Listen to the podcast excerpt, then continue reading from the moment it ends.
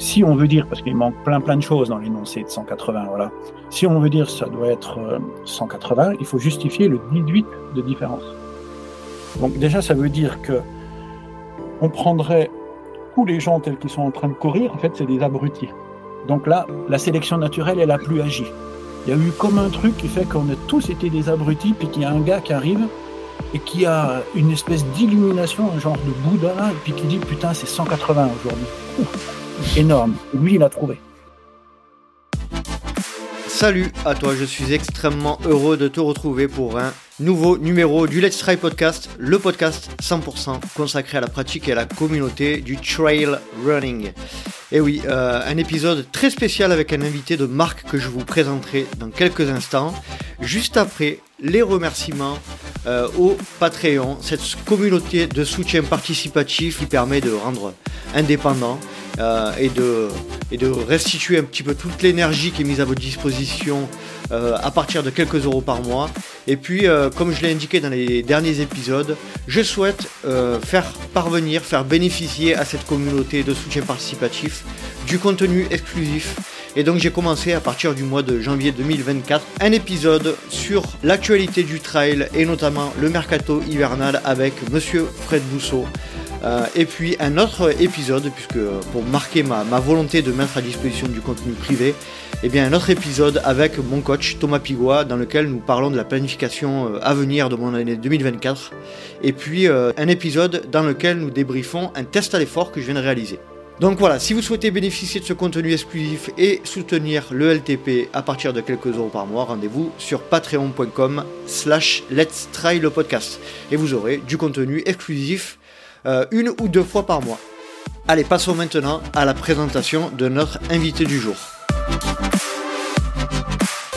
Dans cet épisode, je reçois Cyril Gendre. Il est docteur en sciences du sport, chercheur, entraîneur, préparateur physique et professeur d'éducation physique et sportive. Il est, il est l'un des, créateurs de Volodalen, qui est un organisme de formation et un laboratoire de recherche sur le mouvement dédié aux préférences motrices naturelles. Et donc c'est un organisme qui est composé de chercheurs, d'ingénieurs, de formateurs et de professionnels de la santé et du sport.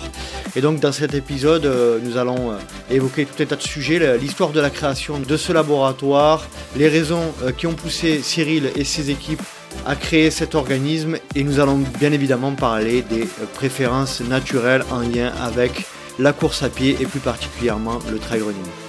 Et dans cet épisode, nous avons été accompagnés par Gwenaël Moisan qui est également Patreon et que je remercie énormément pour son soutien. Allez, après cette longue introduction, je vous laisse profiter de cette conversation avec Cyril Gendre et Gwen Moisan. Bonne écoute Salut à tous les deux, je suis extrêmement heureux de vous recevoir euh, Cyril, euh, bah, c'était comme je le disais, c'était un véritable honneur de, te recevoir dans le podcast. Euh, première fois pour toi dans le, dans Podcast. comment vas-tu déjà? Et puis, est-ce que tu peux te présenter en quelques mots? Je vais très bien. Merci pour ton invitation.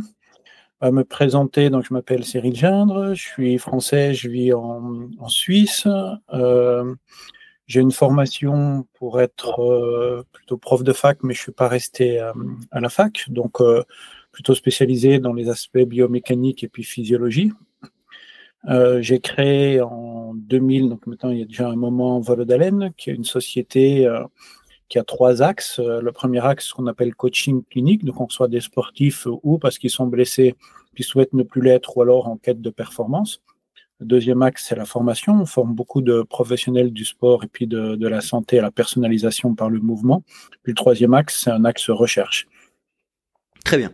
Parfait. Merci en tout cas encore une fois de, participer à cet épisode. On va partager un petit peu euh, ton histoire et, euh, la création de Volo d'Haleine. Euh, Gwenaël, salut. Je te remercie de participer à l'épisode. Tu es un fidèle soutien participatif du podcast.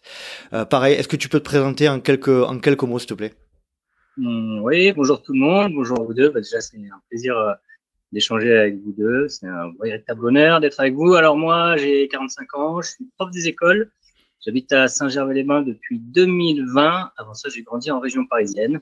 Euh, donc voilà, donc ça fait maintenant euh, euh, cinq ans que je m'intéresse un peu au trail et depuis que je suis bah, à Saint-Gervais-les-Bains, forcément, c'est devenu une grosse passion pour moi et donc ça va être intéressant là d'échanger parce que, bah, j'ai lu euh, pas mal de trucs euh, concernant la clinique, enfin, boulot d'haleine et euh, j'ai regardé pas mal de vidéos. Donc, c'est vrai que bah, j'ai hâte d'entendre tout ça. Quoi. Et merci encore. Effectivement. Et d'ailleurs, Gwen, je te remercie puisque lors de notre week-end Patreon, euh, tu, tu m'as prêté le, le, fameux livre Terrien ou aérien de, de Cyril. Euh, et puis euh, j'ai eu le, j'ai eu la chance de, bah, de, de, pouvoir un petit peu consulter les, principes. Alors moi, pour moi, euh, euh, Volo d'haleine, c'est bah, la première fois que j'en ai entendu parler. À vrai dire, c'est dans le cadre d'un de mes rendez-vous podologie chez Damien Parer, à, à Marseille, qui a été formé Volo d'haleine et, mmh. et qui m'a qui m'a expliqué un petit peu le, bah, le principe de base hein, de, de, ce qu'est Volodalen, de ce qu'est euh, l'ADN la, et euh, l'origine de Volodalen, et puis, euh, puis l'intérêt d'appliquer ce, ces concepts-là dans, dans, le cadre des soins. mais avant de parler de tout ça, Cyril, si tu veux bien, essayer de nous, présenter rapidement ton historique sportif avant, de, avant, de, avant la création de Volodalen. Mon historique sportif, même si ça apparaît pas au départ, moi je suis plus, j'ai été jusqu'à 17-18 ans judoka. Mhm. Euh, et puis, quand on faisait des stages de judo, ben, la première partie de la journée, en général, on fait du physique, on va courir, et puis après, on va sur les tatamis. Et puis, en allant courir dans les stages de judo, je me suis rendu compte que ça allait pas plus mal en courant par rapport à ce que je faisais sur le tatami. Mhm.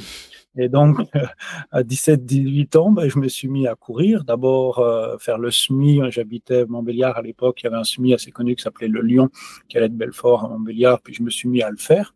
Ça s'est plutôt pas mal passé. Puis après, ben, ça se passait aussi plutôt bien dans les crosses de collège ou les choses de, de ce type-là. Et donc, euh, je suis passé au demi-fond. Puis, bah, après avoir fait pas mal de SMI et des 10 km, je suis passé au demi-fond, plutôt sur 8-15.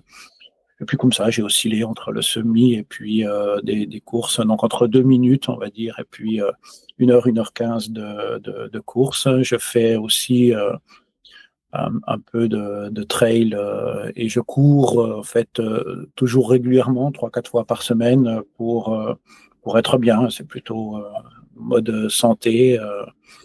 voilà pour mon historique sportif. Après, je suis assez dans le sport, hein, touche à tout. J'aime un peu tous les sports. Mmh j'aime les suivre et les pratiquer un peu tous. Voilà. effectivement, on voit sur les, les, différents contenus que vous proposez, notamment sur YouTube, où euh, vous avez une approche, euh, ben, notamment des, sports, le, tennis, le foot, euh, le basket, euh, lié à mm. ces préférences naturelles dont tu vas nous parler juste après.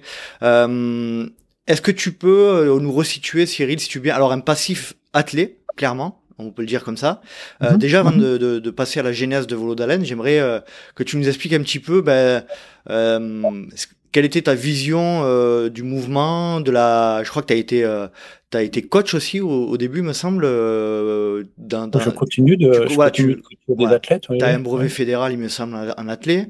donc, quelle était ta vision de l'entraînement du point de vue du mouvement en athlète au départ, moi, je suis un produit de. Donc, j'ai passé un peu tous les diplômes qui existent, euh, possibles et imaginables, les brevets d'État 1, 2, euh, les diplômes fédéraux, les diplômes de chronométrage. En fait, j'ai passé un peu tout, tout le, système fédéral euh, lié à, à l'athlète. Donc, ma vision, ben, au départ, c'était c'était celle des modèles dominants, hein, qui est qui est un modèle, qui est un système de rebond, plutôt de rebond avant-pied. On parlait du pied intelligent. De ce qu'on a appelé après le modèle masse-ressort en, en, science, donc une capacité à être haut sur l'appui, à aller chercher un appui avant-pied pour pouvoir euh, profiter du rebond pour être efficient. Euh, donc moi, quand je suis rentré, ben, j'ai essayé d'appliquer ce modèle à, moi-même. Puis euh, très vite, je me suis dit, mais c'est pas possible, je vais aller porter plainte contre mes parents, j'ai des pieds tout pourris, pourquoi ils veulent pas rebondir et, donc j'ai essayé de faire ce que plus tard les gens du minimalisme m'ont demandé de, faire, c'est-à-dire de courir avant-pied, euh, de renforcer mon pied euh, dans le système de rebond. Euh, donc la course pieds nus sur de l'herbe, aller rebondir sur la piste, j'ai connu ça un peu avant, parce que j'ai essayé de me l'appliquer là on est dans, dans, les années 90. J'ai essayé de me l'appliquer et puis simplement, ben, je me rendais compte que ça fonctionnait pas bien. Euh, et donc, euh, quand tu as un modèle qui fonctionne pas bien sur toi, ou tu te remets en cause toi, ce qui est le cas au départ, ou alors tu te dis, bah, est-ce que je pourrais me permettre de remettre en cause le, le modèle? Et tu regardes ce qui se passe autour. Donc, tu passes d'une vision qui est une vision selon laquelle il y a une norme qui serait bonne pour tous. Et puis tu vois qu'elle n'est pas bonne pour toi et tu te dis bah ou je me coupe les pieds et je les remplace euh, ou alors ou j'arrête bah, le sport. j'essaie de remplacer le, modèle quoi. tu peux dire j'arrête le sport aussi. Éventuellement ça, peut être ça voilà mm. puis je me suis rendu compte après bah c'est toujours un lien entre de, de l'intellect et puis des sensations que finalement quand je me concentrais plutôt sur le rebond de mes cuisses euh, ça fonctionnait pas plus mal mm-hmm. et au départ très très franchement je cherchais à me conformer au modèle euh, au modèle dominant j'avais déjà des systèmes de différenciation des sportifs. Ben, par exemple, quand je faisais, euh, dès, les années 95, je faisais des formations pour les, euh, les coachs, ben, je les faisais passer. J'avais ceux qui étaient sable, il y avait ceux qui étaient terre, il y a ceux qui étaient piste. Puis bien sûr, celui qui était sable, euh, donc je faisais une correspondance entre les éléments de l'environnement externe et puis interne. Mais celui qui était sable, fallait qu'il se débrouille pour être meilleur puis devenir piste. Mmh Donc, euh, j'avais quand même le système hiérarchique qui apparaît encore dans le premier bouquin que j'ai écrit, dans lequel je garde encore le système euh, dominant qui est un système d'extension rebond. Et c'est que progressivement que je me suis rendu compte de combien euh, il y avait des systèmes optimisés au-delà même de, du fait d'être avant-pied et puis d'être en, en, en rebond. Voilà, donc mon premier contact avec la clé, c'était un contact à me dire, OK, il faut que je me conforme, ce que j'ai appelé après le principe d'adaptation. Il faut mhm. que mon corps s'adapte à ce qu'on me dit qu'il faudrait faire. Euh, et puis le deuxième, c'était euh, ce que j'ai appelé après un principe de sélection. Bah, pourquoi je sélectionnerais pas un type de foulée qui émane, qui émane directement de mon corps et qui va pas si mal? Ça, c'est intéressant ce que tu dis parce que c'est vrai que c'est euh, dans ce que tu décris, c'est toi-même qui te confronte à la problématique de la norme qu'on t'impose euh, et, et, qui rentre pas, qui correspond pas à ce que tu ressens toi personnellement dans ta pratique. Euh, toi, euh, je te pose une question un peu plus large, Cyril, mais de manière générale, t'es quand même, t'avais quand même une tendance à être anticonformiste dans l'approche générale. Oui. De ta vie, quoi, de manière plus générale? Globale. Mmh ouais. Ouais. Mais j'essaye quand même. Et ça marche pas. Déjà à l'école, euh, déjà j'ai une tendance, euh, ouais, ouais. L'info qui, qui vient du haut me, me convient pas.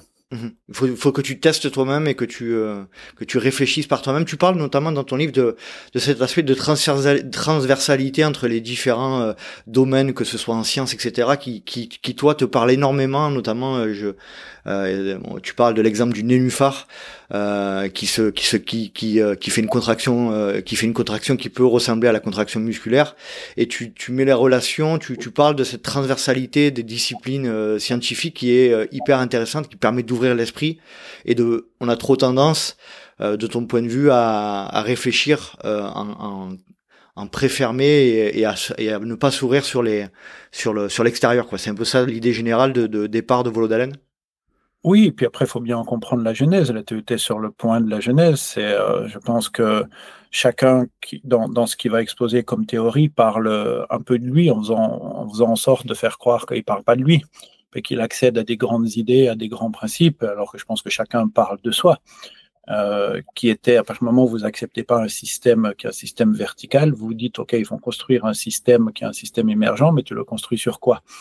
Donc tu as la recherche de, de, de, de, principes dont tu dis bah je voudrais essayer qu'ils soient un petit peu plus universels, peut-être un petit peu plus applicables que ceux que qu'on nous propose, euh, un peu plus larges que ceux qu'on nous propose ou aller chercher du large, je me suis dit, ben, normalement, quelque chose qui est large, qui est important, doit avoir, avoir passé le temps, il doit pouvoir s'exprimer dans l'espace. Donc, euh, à, à, plusieurs endroits, on mmh. doit pouvoir le retrouver, ça doit passer le, le, le temps. Et puis, euh, le seul truc que je trouvais qui pouvait passer le temps et l'espace, c'était des modèles polarisés. C'est le fait que partout où tu regardes, euh, il y a des, des, constructions dans le vivant qui s'inscrivent sur une manière de faire et tu trouves la manière de faire euh, opposée. Donc, je me souviens qu'à l'époque, j'étais sur la cellule. Ben, Qu'est-ce qui crée, par exemple, plus d'activation d'une partie dans les réactions chimiques? Est-ce que ça va favoriser, est-ce que tel paramètre va favoriser tel autre? Euh, et ben alors là, c'est, tu rentres dans un truc qui est infini tellement c'est complexe. La seule chose dans laquelle euh, tu te rends compte, c'est que partout il y a du plus, il y a du moins. Donc en fait, il y a des espèces de, de polarité. Alors, pour créer l'équilibre. Qui vont exactement créer euh, un système optimisé, donc un système qui est en équilibre, qui est capable d'être à la fois lui-même et puis d'être un petit peu autrement que lui-même, l'altérité et l'identité. Et que c'est toujours basé sur des, des opposés. Alors après, bah, moi j'étais plutôt spécialiste de, des aspects physiologie, bah, tu vas te dire, ok, est-ce que ce que j'observe, par exemple, sur la contraction musculaire, parce que c'était ce que je connaissais, tu l'observes un peu ailleurs. Donc, une contraction musculaire, c'est quand même bien un moment où tu contractes, tu relâches, tu contractes, tu relâches. Est-ce que tu l'observes euh, par ailleurs? C'est quoi les processus biochimiques? Et tu te rends compte que, par exemple, chez les végétaux, tu observes des choses qui sont extrêmement semblables. Polarisation, dépolarisation, tu le trouves un petit peu partout. Mais en revanche, les mots qui sont utilisés ne sont pas forcément les mêmes. Donc, quand tu dis que tu cherches à comprendre la fatigue chez les végétaux, tu vas en fac de, botanistes, avec les botanistes, tu te fais tuer, quoi. Alors qu'ils ne voient pas, parce qu'ils n'utilisent pas ce langage, ils ne voient pas que les processus sous-jacents sont exactement les mêmes. Donc la fatigue chez le nénuphar ressemble énorme à la fatigue euh, quand tu fais une suite de contractions euh, musculaires. Il y a les principes universels qui sont euh, qui sont derrière. Voilà. donc ça, je me suis confronté. À l'époque, il n'y avait pas encore Internet, donc tu fais un peu toutes les toutes les bibliothèques universitaires de, de, toutes les spécialités pour aller chercher ces points communs qui étaient pour moi des éléments pour venir instruire ma vie. C'est-à-dire c'était des choses stables sur lesquelles je voulais pouvoir m'appuyer pour pas passer à côté de points importants dans le quotidien de ma vie pour pouvoir choisir. Et donc on en vient à, bah, à ce moment où vous décidez, je crois que tu n'es pas seul à, à décider de créer Volo d'Haleine, vous êtes trois, je crois, si je dis pas de bêtises. Oui, alors euh, je décide, ouais, alors peut-être sur, je décide, mon parcours m'amène à être plutôt à, la fac, puis je me rends bien compte que ça va pas le faire, mhm. lié au tempérament, de nouveau. Donc, en fait, tu veux faire de la recherche liée au mouvement, et puis tu veux pas être à la fac, alors comment tu fais? Bah, Tu n'as pas tellement de solutions, puisqu'il n'y a pas de, il y a pas de, système préexistant. Ben, je me dis, euh, je veux le créer. Puis je vais avoir un ami qui est coureur, qui s'appelle Stéphane, et puis un autre ami qui est aussi coureur, et puis informaticien euh, qui est Olivier. Puis je leur dis, tiens, j'ai un truc sympa je vais prendre une année de dispo et puis euh, je vais écrire un site qui va s'appeler On cherchait le mot à ce moment-là. Et, on est parti effectivement les trois d'abord à créer une assoce qui après est devenue une société. Et le nom, tu, peux, tu peux nous révéler pourquoi Volodalen Ouais, si on cherchait en fait, c'était l'époque où il y avait des trucs, tu vois, si tu voulais faire un truc courir, au lieu de le faire avec un C, tu le faisais avec un K. il y en avait un peu de partout, des trucs de ce type-là. Puis on s'est dit, ça, moi, j'aime pas les trucs qui sont que d'une époque. Mhm. Parce que, j'ai un peu compris, je pense, j'aime pas les modes qui sont là. À un moment donné, c'est du jaune, c'est du vert. Comme chercher un truc un peu plus profond, je dis, bon, ça, ça va pas le faire. Donc, on cherchait de, un rapport à l'histoire. Et puis, euh, pour les gens qui connaissent un peu la course à pied, euh, Volodalen, euh, c'est un village en, Suède euh, dans lequel euh, il y a une approche assez sensible de l'entraînement qui est arrivée. Tous les pays latins ont envoyé leurs coureurs à Volodalen. Et on s'est dit, bah, tiens, on va prendre ce, mot-là parce que ça correspondait aussi à un projet qu'on avait au départ, créer des lieux dans la nature dans lequel on respecte les sensations de la tête pour générer l'entraînement. Puis comme c'est l'histoire de Volodalen, de cet hôtelier qui avait qui avait euh, qui, a, changé son hôtel en centre d'entraînement, on a dit bah que plus personne ne le connaissait surtout depuis la mort de Gustin Lander, donc le gars qui avait créé ce, centre, on s'est dit bah c'est sympa de le faire renaître en remettant ce nom. Alors c'était notre pire décision de, l'histoire parce qu'après on a été traité de Voltaren, de, les gens se trompent, écrivent avec des E, des Valadalen, des euh, voilà. Et donc n'importe qui qui aurait connu un peu la communication, le marketing, nous aurait dit vous êtes des grands malades. faites tout mais pas ça. Mm. tout, mais pas ça. Bon, voilà, on l'a fait, c'est pas de bol. Maintenant, on l'assume, mais c'est comme ça. Voilà. Donc, le, côté historique se comprend. Il y a une profondeur dans le choix de Volodalen, mais en revanche, la surface, ça ressemble à rien. Quoi. Mm. Euh, dans les premiers moments, vraiment, l'ADN de, de Volodalen, c'est vraiment créer un lieu euh, physique où vous allez recevoir des, sportifs pour, pour, pour faire des études. Pour, euh, c'est quoi l'ADN profond de, on, cherche bien, on cherche profond, c'est d'abord qu'on soit bien dans notre vie. Quoi. on, est, on, serait bien à faire exactement ce que j'ai dit. Un lieu où on peut recevoir des sportifs, c'est lié au mouvement parce qu'on aime bien bouger. C'est toujours pareil. Et, euh, et, puis, en même temps, on aime bien la nature. Donc, un endroit où il y a un peu de montagne et puis un peu de, de sapin puis, puis voilà, comme la recherche nous parle, on doit pouvoir en même temps faire de l'accueil euh, et puis en même temps faire de la recherche, mais avec tout ça, il faut vivre. Donc, euh, c'est bien créer un centre euh, dans lequel on puisse vivre avec des sportifs, bouger, s'entraîner. Rapport interne-externe était très, très présent. Donc, la notion de rapport à, la nature, et puis la recherche parce que ça nous parle. Voilà. Très clair. Gwen, n'hésite pas à poser des questions à, Cyril si tu veux. Non, j'écoute avec attention là, c'est très intéressant. Et je confirme, un hein, volo d'haleine, j'ai mis beaucoup de temps à le mettre dans la tête avant de, ne pas l'écorcher. C'est pas le seul. je, veux qu'on commence à parler de, bah, de, de, de, vos différenciations dans le cadre de volo d'haleine. tu en as parlé tout à l'heure, c'est euh, profondément anticonformiste dans l'approche euh, de, de, de l'entraînement, de, des soins, etc. C'est, c'est, on peut dire que c'est ça le euh, l'ADN, euh, la comment dire, l'idée directrice de, de Volodalen, c'est pas tomber dans des dans des cases et, et, et proposer de l'individualisation pour les sportifs?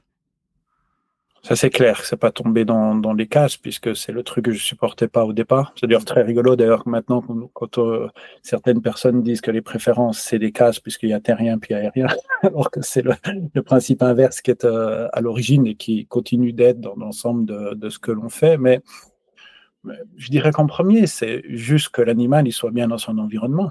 Euh, c'est le principe de, de, base, que tout le reste il y a une force motrice anticonformiste, euh, mais c'est pas la clé. Euh, on est aussi bête à être anticonformiste parce que si on veut être anticonformiste, on est quand même défini par euh, par le, le, le, point de départ. Donc l'objectif n'est pas d'être anticonformiste. Il s'avère que dans mon tempérament, c'est un principe moteur, mais que ce principe moteur, il vient nourrir le fait de d'être bien dans sa vie, quoi. En fait, d'être heureux de vivre, de sentir que chaque jour, tu as un truc que tu as appris et ça te rend heureux. Donc, d'être euh, en espèce de, deal permanent avec ton environnement, c'est beaucoup plus ça le, principe euh, de base. Et d'ailleurs, moi, ça me rend fou quand je vois que justement des, modèles ou des choses qui nous ont amenés nous vont nous empêcher de trouver ça, qui est à la base de, de, tout système euh, animal.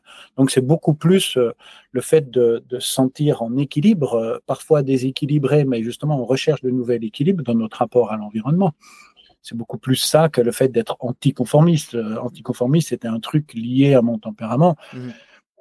qui m'empêchait de rentrer dans, une case préétablie et donc qui a été une force motrice, qui reste une force motrice, mais qui peut devenir, comme tout le reste, un défaut. Des fois, d'ailleurs, je me le dis, ça devient un défaut. Tu es toujours en train de penser contre, c'est stupide, mmh. alors que tu dois penser euh, avec le besoin d'un sportif. Donc, c'est n'est pas la clé, en fait. Euh, ça, c'est peut-être la clé d'un mouvement, mais c'est pas la clé de Volodalen. La clé de Volodalen, c'est bien de trouver un équilibre qui fait appel à des ressources internes pour venir euh, se, confronter dans le bon sens du terme euh, avec euh, des ressources externes ou des contraintes externes. Donc c'est bien cet équilibre interne-externe qu'on cherche. Euh, pour ceux qui connaissent pas du, euh, tout, qui sont pas euh, au fait de, bah, de, ce qu'est Volo d'Haleine, est-ce que tu peux expliquer un petit peu ce que sont les préférences naturelles et puis et puis cette, dans le cadre de la course à pied et du mouvement, le, terrien et, l'aérien? Peut-être tu peux l'exprimer à travers nos concepts qu'on a amenés qui s'appelle la pyramide de, de l'action, dans lequel j'ai essayé de me dire qu'est-ce qui est le plus important pour le vivant pour passer le temps qu'il a passé sur cette terre. Le premier point, c'est que les systèmes vivants, c'est des transformateurs d'énergie. Donc pour nous, le plus important, c'est comment on digère, comment on dort, comment on récupère notre énergie. Donc c'est un flux d'énergie. Ce flux d'énergie, vient s'appliquer à l'intérieur d'une structure, ce qu'on appelle un corps.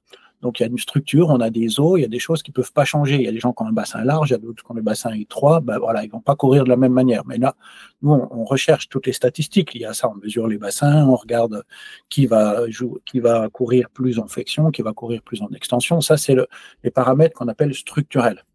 Ensuite, on rentre dans quelque chose qui, qui sait apprendre. Ça s'appelle un système nerveux. En fait, euh, partout en nous, on a des systèmes de communication qui apprennent euh, cette relation entre euh, nos, ressources internes et puis euh, l'externe. Alors il y en a certains un peu plus primitifs qu'on appelle des réflexes, et puis il y en a d'autres un peu moins primitifs qu'on appelle des préférences motrices. Une préférence motrice est intéressante parce que c'est toi, mais qui n'est pas bloqué à l'endroit où tu es. C'est une hiérarchie, un truc que tu fais plus spontanément, mais dans lequel tu peux devenir. Puis au-dessus, il y a l'action. C'est une action qui est pensée. On appelle ça maintenant minds to move. C'est un esprit qui se met un peu en, mouvement. C'est le truc qui est le moins important, mais c'est le plus adaptable. C'est ce qui peut changer demain. Demain, je peux décider d'arrêter de me dire qu'il faut être avant-pied et puis de venir dérouler, de venir un petit peu plus dans mes cuisses. Mais c'est moins important. Tout le système, il est déterminé par les éléments dont j'ai parlé. C'est-à-dire une structure, un système nerveux il y a déjà des programmes préétablis, et puis de l'énergie. Quand l'énergie est là, quand l'énergie n'est pas là, on n'est pas tout à fait le même. Et avec ça, je vais essayer d'agir au mieux dans, dans, ma vie. Voilà. Donc, si je traduis tout ça, nous, on essaie de prendre toutes ces, ces ressources, ces systèmes qui nous caractérisent pour les rendre le mieux possible dans l'action. Et puis derrière, au fur et à mesure des études, ben, on se rend compte que voilà, si tu es plus léger, tu vas plus rebondir. C'est-à-dire qu'on va aller expliquer un ensemble euh, d'éléments euh, et qui vont normalement aider à être plus efficient, à être moins blessé. Euh, donc on va essayer d'établir une cohérence entre l'ensemble de ces déterminants de, nous. Donc, si je devais traduire à travers une préférence motrice, c'est quelque chose que je fais de manière spontanée, qui est super cool quand je le fais. Je dis toujours, ça, ça te rend heureux, c'est facile à faire et ça produit un bon résultat. Donc, c'est efficient. On prend souvent l'exemple, si je croise les doigts, ben voilà, je vais croiser les doigts. Je vais toujours croiser de la même manière parce qu'il y a un programme moteur qui fait que c'est plutôt mon pouce gauche ou mon pouce droit qui va venir au-dessus. Les deux, c'est bien. C'est des systèmes euh, optimisés, simplement lequel me convient le plus euh, au quotidien. C'est que ça, en fait, euh, une préférence. Donc, si, je, si je comprends bien, en gros, on est majoritairement déterminé, notamment dans le cadre de notre foulée, de notre déplacement, dans nos actions de manière générale, on est, on est quand même programmé par certains réflexes, par certaines caractéristiques physiologiques, anatomiques, etc., qui vont engendrer des, euh, des, euh, des, préférences naturelles qui vont nous euh, amener à nous déplacer, à courir de, de manière différente et individuelle. C'est une telle évidence que. Mais bon, si on, si on veut dire qu'on est libre, si on veut utiliser notre bon esprit pour dire qu'il est libre, je fais ce que je veux dans ma vie, ben fais ce que tu veux. Mhm. mais mais c'est une telle évidence. Tu vois, on peut le mettre dans, dans plein. Imagine un, tout petit animal euh, qui vient chercher le gros animal et qui, qui lui dit Putain, moi, je fais ce que je veux, si je veux, je vais te taper, je vais te, je vais te casser la gueule. Ben bon, il va se faire défoncer. Donc, euh, je veux dire, les petits animaux, ils vont plus être organisés dans de la fuite, dans de l'inhibition, plutôt que dans de la lutte directe euh, face au gros animal. Celui qui voudrait se dire, bah, moi, je vais le faire, il va pas durer longtemps, quoi. Il va vite être sélectionné. Mmh. Voilà. C'est un lien avec la, avec la sélection naturelle, alors un peu, un peu le, le, fait de se déplacer. Euh, ça paraît évident. Euh, si, si l'animal n'avait pas de lien avec la sélection naturelle, ça voudrait dire qu'il n'aurait pas de lien avec son environnement. Mmh c'est un apprentissage continu sélection-adaptation dans lequel on va sélectionner notre environnement, c'est-à-dire les animaux, ça fait des terriers, nous, on fait des maisons, puis on se met plutôt à 21 degrés, comme ça, on a moins d'efforts euh, à faire. Donc ça, c'est toute l'histoire humaine. Mais ça va aussi dans l'autre sens, qu'à un moment donné, l'environnement va venir euh, nous, changer. On, on, met ça dans notre apprentissage du quotidien, ça passe dans nos gènes, maintenant ça on le sait, c'est bon. Euh, c'est-à-dire que c'est ni Darwin ni Lamarck, mhm. c'est Darwin la sélection et c'est Lamarck l'adaptation, et les deux euh, jouent. Euh. Et donc, en fait, dans les systèmes vivants, tout est aller-retour. Dès que je communique avec quelqu'un, je le transforme un peu et lui me transforme aussi un peu. Donc, j'ai pas à choisir. En fait, dans tout ce qu'on nous propose, il n'y a pas à choisir. C'est des polarités. Mhm. Donc, en fait, c'est les deux bornes d'un même système. Donc, faut pas choisir le en soi. Il y a par moment, je vais être un petit peu plus ça, et par moment, je vais avoir un besoin qui va être un peu plus opposé. L'intelligence consiste à réaliser son meilleur besoin compte tenu des contraintes du moment ou de, la situation du, moment. On sait tous que quand on a moins d'énergie, on est plus fragile. Tu vas pas continuer à dire je suis fort à ce moment-là. Qu'est-ce que tu vas faire? Tu rentres dans ton appart, tu fermes la porte à clé, tu te fous euh, sur ton lit, tu dis je suis une patate de canapé et ça va bien se passer. Tu regardes un truc tranquille euh, et c'est un temps dans lequel tu viens récupérer ton énergie. Alors que si tu continues à être tendu, là, il faut que je sois fort à ce moment-là, bah, tu, tu vas rentrer en surfatigue et puis on va pas s'en sortir. Mmh. Et donc, euh, c'est bien cette intelligence dans mon lien avec l'environnement qui va faire en sorte que je vais pouvoir évoluer. Mais à partir du moment où j'ai fixé une pensée, où je dis, euh, si je prends sur la course que le truc c'est comme ça, c'est fini. Parce que dès que ma pensée va venir figer, c'est moi qui sais, qu'il faut être avec des petites chaussures, avec des grosses chaussures, avec du maximalisme, du minimalisme, j'empêche de faire ce que le vivant est. C'est un apprentissage continu pour avoir une règle qui est contextuelle. Compte tenu du contexte, j'ai plus besoin de ça. Mais si on veut dire je suis ça, bah écoute, fais ce que tu veux, mais c'est con parce que tu risques d'avoir besoin de l'opposé à un moment donné dans ta vie. Alors je j'aimerais, ça me parle énormément ce que tu dis. J'aimerais m'écarter un petit peu du, du sujet de la course à pied, du trail. Quelque chose qui peut être très marquant, c'est euh, notamment il y a des euh, des exemples comme Rory McIlroy en golf ou euh, ou Tiger Woods, etc. qui vont complètement à l'encontre de ce que disait la technique de, de swing par exemple euh, et qui qui performent, euh, ben, on, va, va, pas leur faire offense de, de, de dire s'ils performent ou pas, mais euh, voilà, on montre à quel point euh, sortir du cadre, même dans des contextes préétablis, peut amener à la performance et que il faut faire confiance aussi à ce qu'on est profondément. Et les exemples comme Rory ou comme ou comme Tiger Woods sont des exemples très frappants, quoi. En fait, il faut être très basique. Déjà, le sportif, il a un problème ou il n'a pas de problème? Mmh Des fois, le problème, c'est que justement, on veut le mettre dans un cadre. Donc, moi, le point de départ, j'ai pris les, préférences. Les préférences, c'est que quoi? C'est le fait d'avoir écouté des milliers de sportifs pendant des dizaines de milliers d'heures et d'avoir collecté puis d'avoir mis en forme. Et ça partait que d'un principe, c'est que la vie est plus grande que moi. Donc, en fait, écoute là, la vie qui passe à travers chacun des sportifs, écoute là et regarde ce qui fonctionne et ce qui fonctionne pas chez chacun des, des sportifs. Donc, je dis toujours, on s'incline devant la puissance c'est aussi un truc de, tellement basique. Euh, c'est euh, si le gars il est bon, tu vas pas lui dire ce qu'il a à faire. Il est bon, il n'a pas besoin de toi. C'est toi qui as besoin de lui, quel que soit ton statut en fait. Donc euh, McIlroy, c'était un, c'est un cas typique. Dès 2009, il rentre dans le top 100 mondial. C'est le plus jeune joueur 2009 ou 2008 à vérifier. Euh, il rentre dans le top 100 mondial, c'est le plus jeune joueur du top 100 mondial. Jusqu'en 2016, c'est des putains d'instituts biomécaniques américains qui va t'expliquer que c'est le pire swing de l'histoire du golf. Mais tu as envie de dire, mais pour qui tu te prends? Je veux dire, envoie la balle comme il l'envoie, et puis après, tu pourras l'ouvrir, quoi. Mais, mais tu n'as jamais envoyé une balle comme lui, tu veux lui expliquer comment il faut faire. Tu vois, c'est pas parce que tu as un PhD de je sais pas quoi que tu es quelqu'un de bien dans la vie. Les médailles, ça va, on a compris maintenant. Donc, on regarde le sportif dans sa puissance. S'il est bon, c'est nous qui apprenons. Nous, on a plein de gens qui viennent au labo. La première question qu'on pose à tout le monde, c'est dis-moi qui tu es quand tu t'exprimes et au moment où tu te sens bien. C'est quoi ton style? Et hop, on vient le collecter. On part toujours du principe que la personne à qui on s'adresse est plus intelligente que nous. Et des fois même plus intelligente que ce qu'elle croit. Donc, euh, on collecte d'abord euh, cette information. Donc, si le sportif, il est bon, en fait, il nous a rien demandé, il n'a pas besoin de nous, c'est nous qui avons besoin de lui. Ensuite, tu as le sportif qui est en difficulté.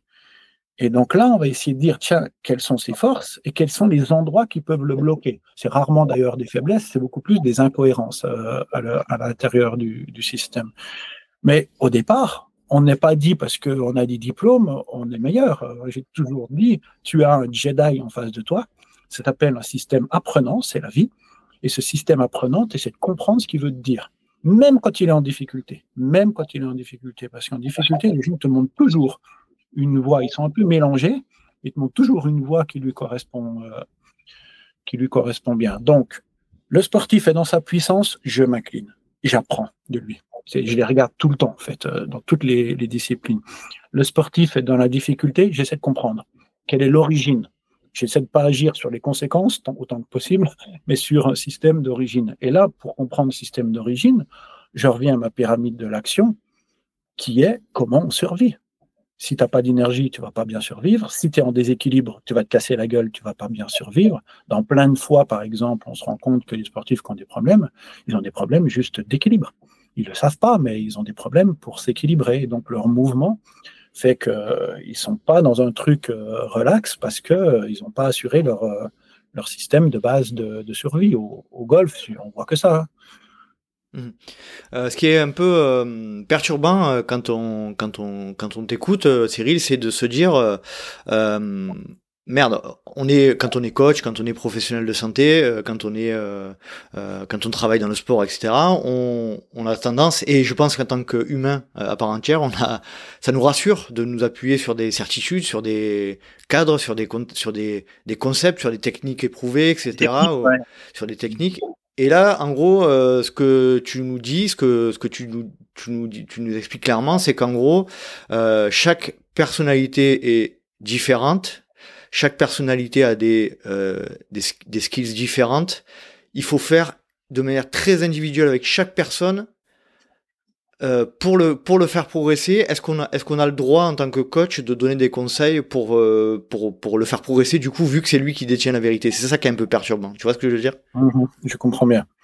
Bon, il y a plusieurs éléments dans ta question. Le premier élément, c'est qu'il y a deux manières d'aborder le monde. Tu as une manière très analytique qui te donne une règle tu fais un test, ça te dit ça. Et le gros avantage du système analytique, c'est que c'est action directe. Ça rassure tout le monde. Le coach, il fait son job, il a préparé sa séance, il t'envoie.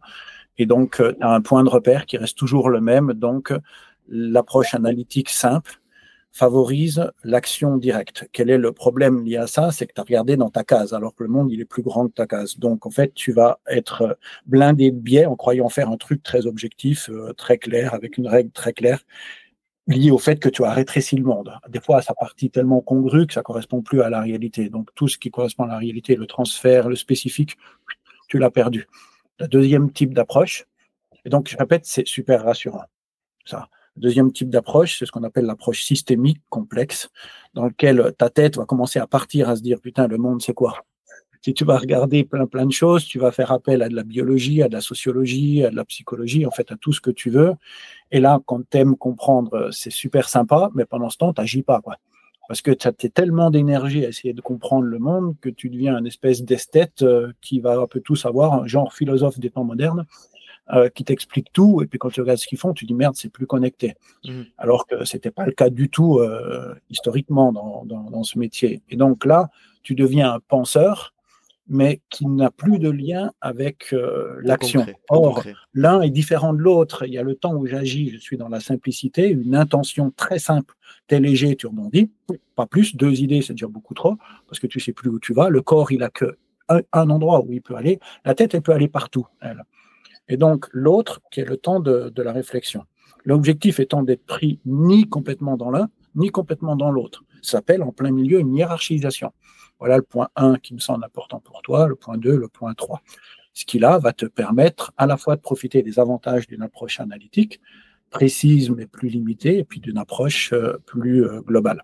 Voilà, ça c'est le, premier, euh, la première notion qui était un peu en, question dans, dans, ce que tu proposais. La deuxième, c'est quand tu es coach, tu es homme d'action. Tu essaies d'amener des gens à l'action. Le moment où le général y parle, c'est allez les troupes, on va par là. Bah, tu as un effet qui est un effet Pygmalion. Tu dois toujours pouvoir jouer sur l'effet Pygmalion, c'est-à-dire montrer combien tu es convaincu par ce que tu crois, par ton modèle, et que donc il faut y aller. Donc ça peut avoir un côté très positif, puisque l'effet Pygmalion, bah, qu'on peut appeler l'effet placebo sur une autre mesure, bah, c'est déjà une bonne partie. Si ton coach, il te parle en tant que personne, euh, si quand il parle, tu as l'impression que toute sa chair est ce qu'il dit, tu as envie de le suivre. Et donc, euh, ça a un côté très positif, euh, cette simplicité. Maintenant, ça va pas remplacer qu'on vient de vivre quelques dizaines d'années dans lesquelles bah, un coach qui aimait dans le golf la flexion puis de la dissociation, il a essayé de dissocier les épaules de tout le monde et puis de, fléchir, alors que certains ont besoin de juste de l'inverse. Donc ça, ça s'appelle, quand tu cherches à comprendre le besoin du sportif, ça s'appelle l'empathie. Mmh. Donc la capacité toi à t'abstraire de tout modèle pour te dire c'est qui la personne, qu'est-ce qui se passe en fait, euh, qui il est, qu'est-ce qu'il essaie de, de, me dire? Et ça, quand tu es empathique, tu es dans l'autre. Et donc quand tu es dans l'autre, c'est super fragilisant ton, système, un excès d'empathie, ça a été montré plein plein de fois, ça peut t'amener assez vite à avoir des problèmes immunitaires où tu sais plus qui tu es, toi. Mmh Donc, euh, te changer toi-même, c'est le truc le plus fragilisant au monde, à court terme, qui est le plus stabilisant à long terme, mais à court terme, c'est super fragilisant. Donc tu risques à trop penser, la tétanie, euh, l'incapacité à penser, le doute permanent qui fait que tu peux plus utiliser l'effet Pygmalion. Et puis, euh, je veux dire, tu n'es plus très souple sur tes pattes arrière. Quoi. Mmh Donc, c'est toujours euh, or. C'est quand même un peu, moi je leur dis toujours au coach, je sais que c'est plus fragilisant. Comment on peut remplacer cette espèce de fragilité? Déjà en se rendant compte que c'est ce qu'on demande à nos sportifs d'apprendre. Donc en fait, si on est toujours sur le même truc, on a fini d'apprendre et puis on demande à nos sportifs de faire ce que nous-mêmes on ne fait pas. Donc c'est assez logique tant que coach, on soit fragilisé à proportion donc, apprenant à proportion de ce qu'on demande aux sportifs d'apprendre face à la difficulté. Et l'autre point, c'est le fait de dire, compte tenu de mon expérience, on demande à personne d'être un dieu. compte tenu de mon expérience, compte tenu de ce que j'ai vu jusque-là, il me semble que le plus intéressant, ce serait de travailler là-dessus. Qu'est-ce que tu en penses? Le sportif parle. Et en fait, on se met d'accord et on y va ensemble. On est co-responsable. C'est l'approche des préférences, ça va avec de l'horizontalité. On appelle ça le triptyque d'action. Je suis coach, j'ai vu des milliers de sportifs passer. J'ai une idée des mouvements qui, qui, vont et qui vont pas. Pourquoi? Parce que j'ai toujours fait le lien entre ces mouvements et puis euh, l'efficacité sur le terrain. Ok. On a appelé ça le pimp. Je repère si c'est pimp, si c'est la classe ce que tu hmm. fais. Voilà. C'est j'ai mes neurones miroirs, je te regarde bouger, je trouve que c'est classe. Qu'est-ce que tu sens, toi? Tu te sens bien? Normalement, une préférence, ça va avec un endroit où j'ai des bonnes sensations quand je viens le faire. Tu te sens bien? Et puis, pourquoi on le fait? Donc, on fait vivre à la fois l'aspect inconscient qui s'appelle la coordination. Je trouve que le mouvement me semble être assez classe, c'est-à-dire ça coordonne bien. Deux, on fait vivre tes sensations, ton émotion. Comment tu le sens, toi? Nous, si le sportif me dit je ne le sens pas du tout, même si je vois un mouvement, je trouve que c'est classe, hmm, je me mets en doute. Mhm. Donc on, laisse, on se laisse un peu de temps. Et pourquoi on va le faire? Pourquoi on fait ça? On a une raison pour pouvoir le faire. Donc on fait vivre l'aspect conscient. Puis on cherche à aligner tout ça. Donc quand on a aligné, ce que je vois, ce que tu sens et pourquoi on veut le faire, on y va. Ça ne veut pas dire qu'on ajuste. Ça veut dire qu'on a induit une cohérence, on sait ce qu'on cherche.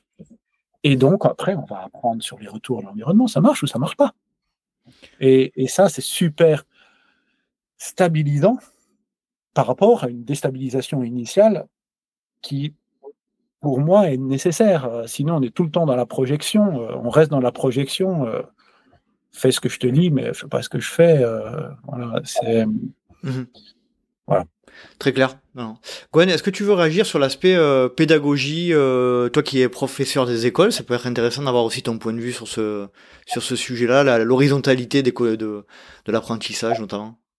Ouais, alors moi, ça me faisait surtout penser bah, à, à, avoir différentes techniques en fait aussi pour pouvoir se les, se, se les approprier et essayer de comprendre bah, laquelle va être euh, la plus adaptée à moi. Je pense beaucoup au calcul mental, par exemple, où chacun va avoir une façon différente de penser le calcul. Moi, quand je fais des calculs, calcul mental avec mes élèves, bah, on va faire un petit bilan. Après, on va se poser la question de savoir comment tu trouves ce résultat-là.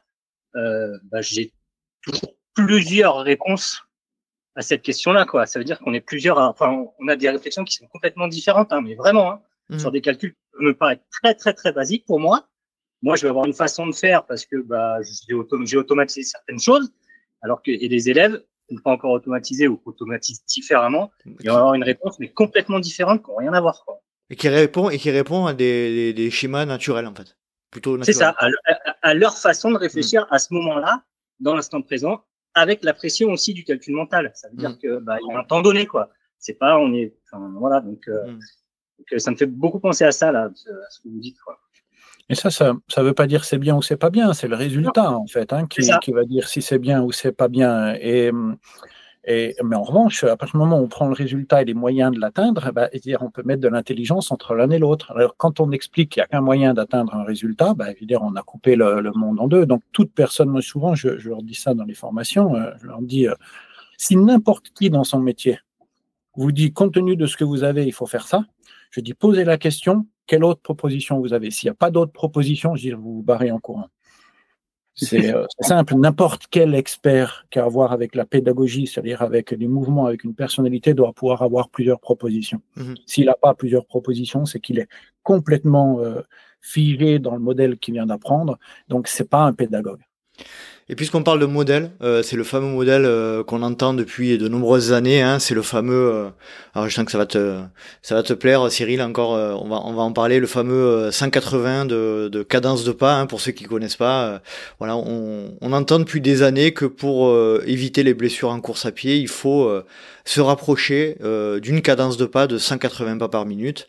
C'est typiquement, à mon avis, le genre d'exemple qui nous bah, qui nous rassure, qui nous qui nous contraint dans un modèle et euh, qui par la bah, par la science et n'est pas forcément vrai et n'est pas vrai du tout d'ailleurs. Tu peux tu pour qu'on concrétise pour qu'on ouais qu'on concrétise un petit peu notre notre discussion préalable euh, précédente théorique là la, la mettre un petit peu sur quelque chose de pratique cet aspect de de cadence de pas euh, de cadence de foulée en, course à pied.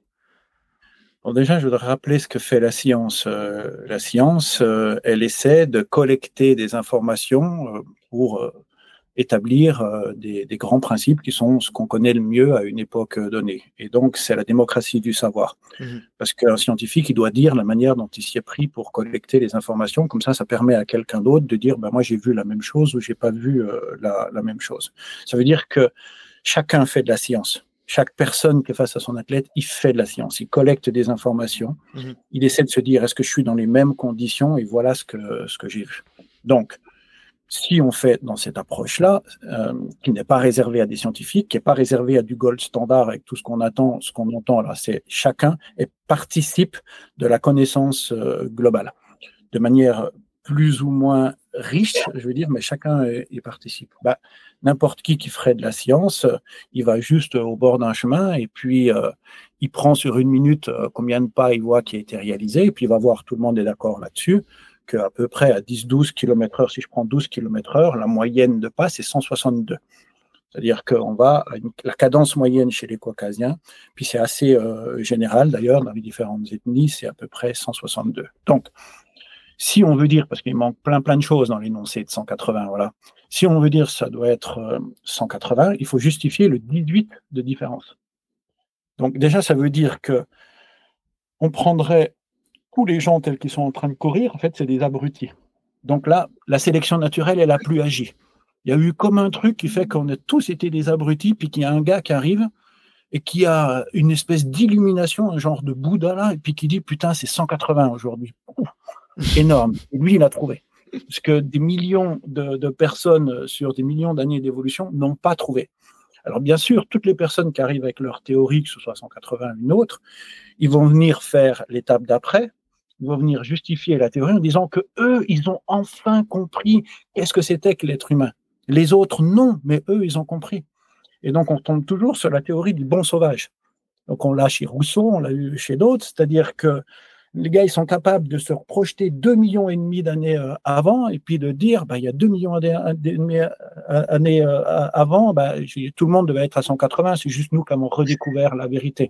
Et donc, qu'est-ce que c'est qui t'a enlevé de ta vérité? Bah, Comme d'habitude, tu as perdu le contact avec ta nature, tu es dénaturé, ce qui fait que d'ailleurs, c'est des, théories qui parlent beaucoup aux gens qui veulent se reconnecter à la nature sans qu'ils soient, qui vont se faire juste défoncer par cette, ce type d'approche. Donc, ils vont te dire combien la société, alors un coup, ça peut être Nike, un coup Adidas, un coup. Ah, c'est ça, oui. Euh, c'est ce que j'allais dire. ils vont me dire que c'est les chaussures. Ils vont que c'est les chaussures qu'on fait, qu'on a maintenant euh, plus d'amortis et donc une cadence un, un, peu moins élevée, quoi. Enfin, moi, c'est ce que j'ai compris, quoi. C'est qu'à la base, euh, bah, on avait une cadence élevée et que les chaussures, les chaussures ont amené à ce que ça modifie notre foulée. Alors, moi, c'est ce que j'ai cru comprendre. Hein. Oui, oui, oui, mais disons que dans toute explication, donc quelqu'un va te dire qu'il a trouvé qui était l'homme, avec euh, Nietzsche disait l'homme avec le grand H là, bah, il va t'expliquer que si tu ne l'es pas, c'est que tu as été dénaturé. Donc tu as perdu le contact avec la nature. Heureusement, eux l'ont retrouvé. Donc je veux dire, tu te roules par terre, tu vas vivre à poil dans les, dans le, et puis tu enlèves tes chaussures et tout ira bien pour toi et t'embrasses des arbres. Et donc euh, euh, il y a toujours un truc d'une dénaturée.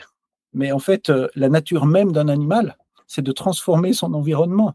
Et donc, euh, ce qu'on devrait faire avant de raconter des histoires comme ça, c'est de s'interroger, d'aller poser les questions, de lire les bouquins anciens. Que disaient les, euh, les coureurs qui étaient en minimalisme? Parce que c'est simple, le système d'amorti, c'est arrivé à la fin des années 70. Les premières chaussures amorties arrivent à la fin des années 70. Donc, il y a encore des, des, coureurs vivants hein, qui couraient dans les années 60. Il ben, faut les interroger. Et tu peux même aller interroger les sportifs de haut niveau. Et qu'est-ce qu'ils disaient? Un, qu'au-delà de 70 km, ils, pétaient. Et donc, euh, ils attendaient que le truc d'amorti. Comment ils, faisaient le, le fait de ne pas avoir l'amorti en dessous du pied, comment ils faisaient pour l'avoir? Ils allaient s'entraîner à volo d'haleine. À volo d'haleine, les gens, ils y allaient pourquoi Pour avoir de la mousse, pour s'entraîner sur du sable, sur de la mousse. Ils cherchaient tous du mou.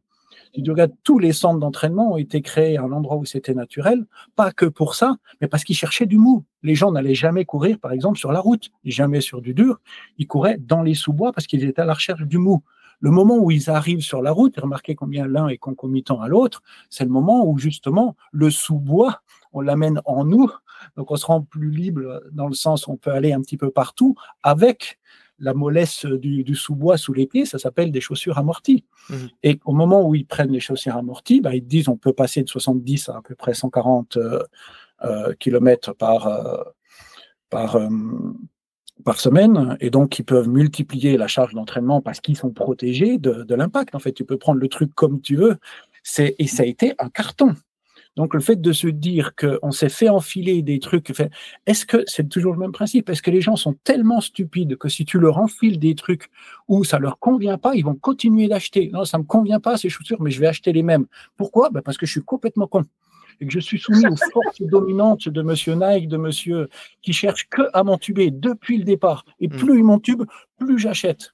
C'est toujours une pensée qui est Euh, les gens, c'est toujours pareil. Ou tu penses que les gens sont cons, ou tu penses qu'ils sont euh, intelligents. On est toujours un mix de l'un et de l'autre. Mais si tu poses comme principe qu'ils sont cons, bah, toi, tu es très intelligent.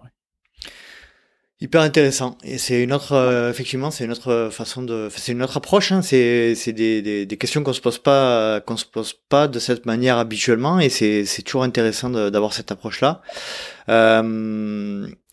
Euh, ce que ce que ce que moi je retiens aussi quand même globalement, c'est qu'aujourd'hui, alors tu me diras si je me trompe, Cyril, mais euh, on a un peu tendance aujourd'hui à, à, opposer euh, Volodalen et, et, notamment la clinique du coureur sur ce sur ce point de vue-là, sur le point de vue de la cadence. Euh, j'ai vu que tu es apparu dans le livre de la clinique, dans le dernier livre de la clinique du coureur là sur euh, le, le, dernier ouvrage, la nouvelle édition. j'ai, je me trompe si je me dis que vous êtes un peu en opposition sur ce, cet aspect-là ou pas du tout? Ben, moi, sur les, les, concepts, je suis en opposition complète avec Blaise euh, sur tout ce qu'il a évoqué. Je vais évoquer très vite quand il est arrivé euh, dans, dans, en Europe, euh, mmh. parce que déjà, si je reprends mon parcours, je l'avais vécu. Donc la tentative d'être la clinique du coureur, je l'ai été dans les années 90 en tant que coureur, puisque le premier à faire de la course à pied, c'était moi, en fait. Et, et que donc, parce que la clinique du coureur, c'est quoi? C'est le modèle dominant de la foulée, c'est le modèle de l'athlète. Ce modèle de l'athlète, il naît dans les années 70, à un moment très précis, un moment dans lequel l'humanité invente les matériaux viscoélastiques. Et comme on se connaît pas bien, en fait, on a toujours tendance à être des petits euh, géotrouve-tout, donc des inventeurs. Puis après, comme on se comprend pas bien qui on est, on se voit dans la glace de la technologie qu'on a inventée. Et donc, euh, arrivent là les matériaux viscoélastiques dans les années 60, qui donnent les premiers Jeux olympiques euh, sur du tartan, donc un matériau viscoélastique en 1968. Et si on s'était intéressé à ce que disaient les entraîneurs d'athlètes avant euh, ces années 70, ils parlaient de poussée. Ils avaient un ensemble de terminologie qu'on appliquerait, nous, à des terriens. Voilà. Et à l'époque, je rappelle qu'on courait quand même sur, sur du sable, sur de la cendrée, et donc ça avait beaucoup de sens on cherchait des, athlètes avec du gros volume musculaire qui étaient capables de, pousser. Et c'était bien, on avait une vision thermodynamique, donc une vision vraiment basée sur l'énergie et puis la poussée. Et arrivent ces matériaux viscoélastiques et arrive un ensemble de techniciens dans le monde là qui se rendent compte, qui commencent à regarder les coureurs, qui se disent mais putain, euh, donc Piron par exemple, euh, qui était euh, un des premiers dans le monde à identifier ça, et qui observe qu'à partir de 40 mètres, 50 mètres pour un sprinter, eh ben ça arrache plus le sol. Donc en fait, il n'y a plus de poussée. Le mouvement devient euh, vertical et commence à, faire une proposition euh, d'un modèle qu'on a appelé bien plus tard, une trentaine d'années plus tard, le modèle masse-ressort, que nous on a appelé le modèle euh, aérien, qui est un modèle vertical lié au, au rebond.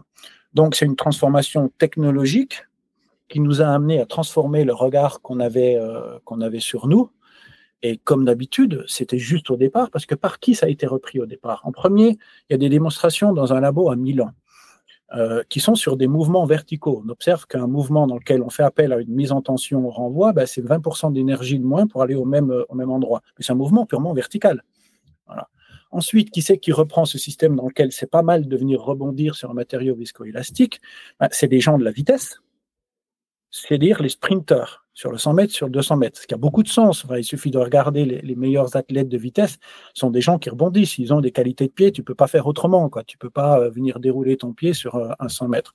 Et jusque-là, tout va bien, Madame la Marquise. Tu as une nouvelle connaissance au début, une nouvelle connaissance vient s'appliquer et reprise par les gens à qui ça correspond au niveau contextuel. Et après, tu as le fameux problème de sélection-généralisation, son fameux cherry picking, en fait, euh, à Blaise qu'il réalise en permanence, c'est-à-dire je ne viens choisir de l'information que ce qui m'intéresse, et puis euh, je la retiens, et donc euh, ça se généralise. je suis en athlée, donc euh, on commence à voir ce modèle qui arrive dans l'athlée sur 800 mètres, 1500 mètres, 3000 mètres, donc pour les demi-fondus. On commence à le voir apparaître dans les années 90, 90. Donc jusque-là, on nous faisait faire des déroulés de pied comme ça, puis après, on nous apprend qu'il faut partir de l'avant-pied pour venir mettre en tension son pied. Donc on commence à agir comme des sprinteurs. Et au fur et à mesure, ça s'étend jusqu'à arriver sur des modèles que, comme la clinique du coureur, mais la clinique du coureur, c'est la méthode pause euh, ou la méthode she-running. Euh, voilà. Et puis Blaise euh, l'a mis en, en, système plus français et a apporté des choses supplémentaires. Mais hop, on commence à avoir arrivé ces, ces théories de, de l'avant-pied qui se généralisent. Et, mais c'est le produit d'une histoire.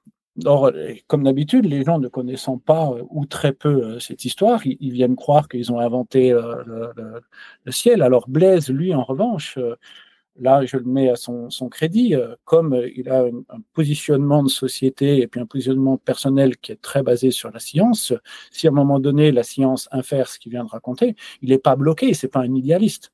D'autres sont plus, beaucoup plus idéalistes que lui. Là, la science a plutôt opté pour le fait de dire euh, que ce soit avant-pied ou que ce soit euh, déroulé de pied, bah, c'est bien. Donc, ce qui était notre proposition euh, initiale. Et donc, si tu regardes ces formations maintenant, elles ont changé c'est plus. Euh, alors après, pour moi, il assume pas vraiment ce qu'il a dit au départ, mais c'est pas grave. Je veux pas moi attaquer le technicien. Je préfère des gens comme lui, mhm. même si on a un système un peu opposé, qui sont capables d'évoluer dans leur pensée, que des personnes euh, qui connaissent moins de choses et puis qui sont figées en disant j'ai raison, et puis euh, t'arrêtes de, de, discuter. Donc lui, c'est parce qu'il a mieux réussi, et puis ça, c'est tout à son, à son honneur, il a mieux réussi le, le système sa société, il a réussi à la faire croître sur un courant qui correspondait à ce que les gens voulaient entendre. Euh, en faisant croire que c'était vrai, ça ne l'était pas, mais il n'est pas figé dans, son vrai euh, du moment. Donc, euh, même si en surface, on semble très opposé, moi, sur le fond, déjà, je respecte beaucoup les gens qui, quoi qu'ils fassent, dans leur vie bah, se mettent euh, à venir générer un projet puis réussissent à le faire euh, avancer parce que bon c'est un peu le même parcours. Mhm. Après le technicien des fois il est un peu énervé mais c'est pas grave parce que c'est quand même quelqu'un qui est de la connaissance et moi je respecte tous les gens de la connaissance. Très clair. Bon merci pour ta réponse du coup euh, sur la sur l'aspect euh, donc pareil, on parlait, on parlait de la, de la cadence à 180. Euh, on entend, on a entendu parler aussi beaucoup de, de l'attaque, euh, de l'attaque talon, de l'attaque qui pourrait être néfaste pour et, augmenter les blessures. Donc là aujourd'hui, on voit que clairement, ben, c'est, c'est vous aussi ce que vous mettez en avant, hein. c'est-à-dire que chacun fait avec ce qu'il est et que et que ben, quelqu'un qui attaque talon, c'est forcément lié à d'autres paramètres qui vont venir engendrer cette attaque talon là. Et c'est là où rentre euh, le concept de terrien, euh, coureur plutôt terrien et coureur plutôt aérien. Est-ce que tu peux, euh, Cyril, nous expliquer assez bah, succinctement ce que, à quoi correspondent ces deux, correspondent ces deux styles de coureurs? Alors, bon, je t'explique tout de suite, je vais juste revenir, si ça ne te dérange pas, dernier point sur le, 180, parce que c'est assez symptomatique, en fait, de ce qui se passe sur les manières d'aborder. Puis après, je, je vais mmh. l'aborder dans le terrien aérien. 180, euh, c'est-à-dire qu'il y a une loi qui est ultime qui s'appliquerait à tout. Et d'abord, on doit se dire, donc nous, ce qu'on essaie de faire, c'est, quelle que soit la situation, on essaie de la remettre dans un contexte. Voilà. Donc j'ai évoqué la base de ce que font les gens, c'est 162 à 12 km heure. Et de passage de 12 km heure à 20 km heure, la moyenne de l'augmentation de cadence est de 18%. Ça veut dire que si euh, ce qui va amener à peu près à 180. Mhm. Donc, euh, le 180 dépend de la vitesse. J'ai aucun problème si on me dit c'est la moyenne des gens qui sont à 20 km/h. La mhm. question est maintenant, en tant que pédagogue, à qui je m'adresse. Voilà. Et c'est la moyenne des gens qui font euh, du 20 km/h. La moyenne de ces gens qui font du 20, 21, 22 km/h, c'est plutôt des gens qui font à peu près, allez, donc la moyenne, par exemple, sur un podium des, des championnats du monde du 10 000 mètres, c'est 56 kg.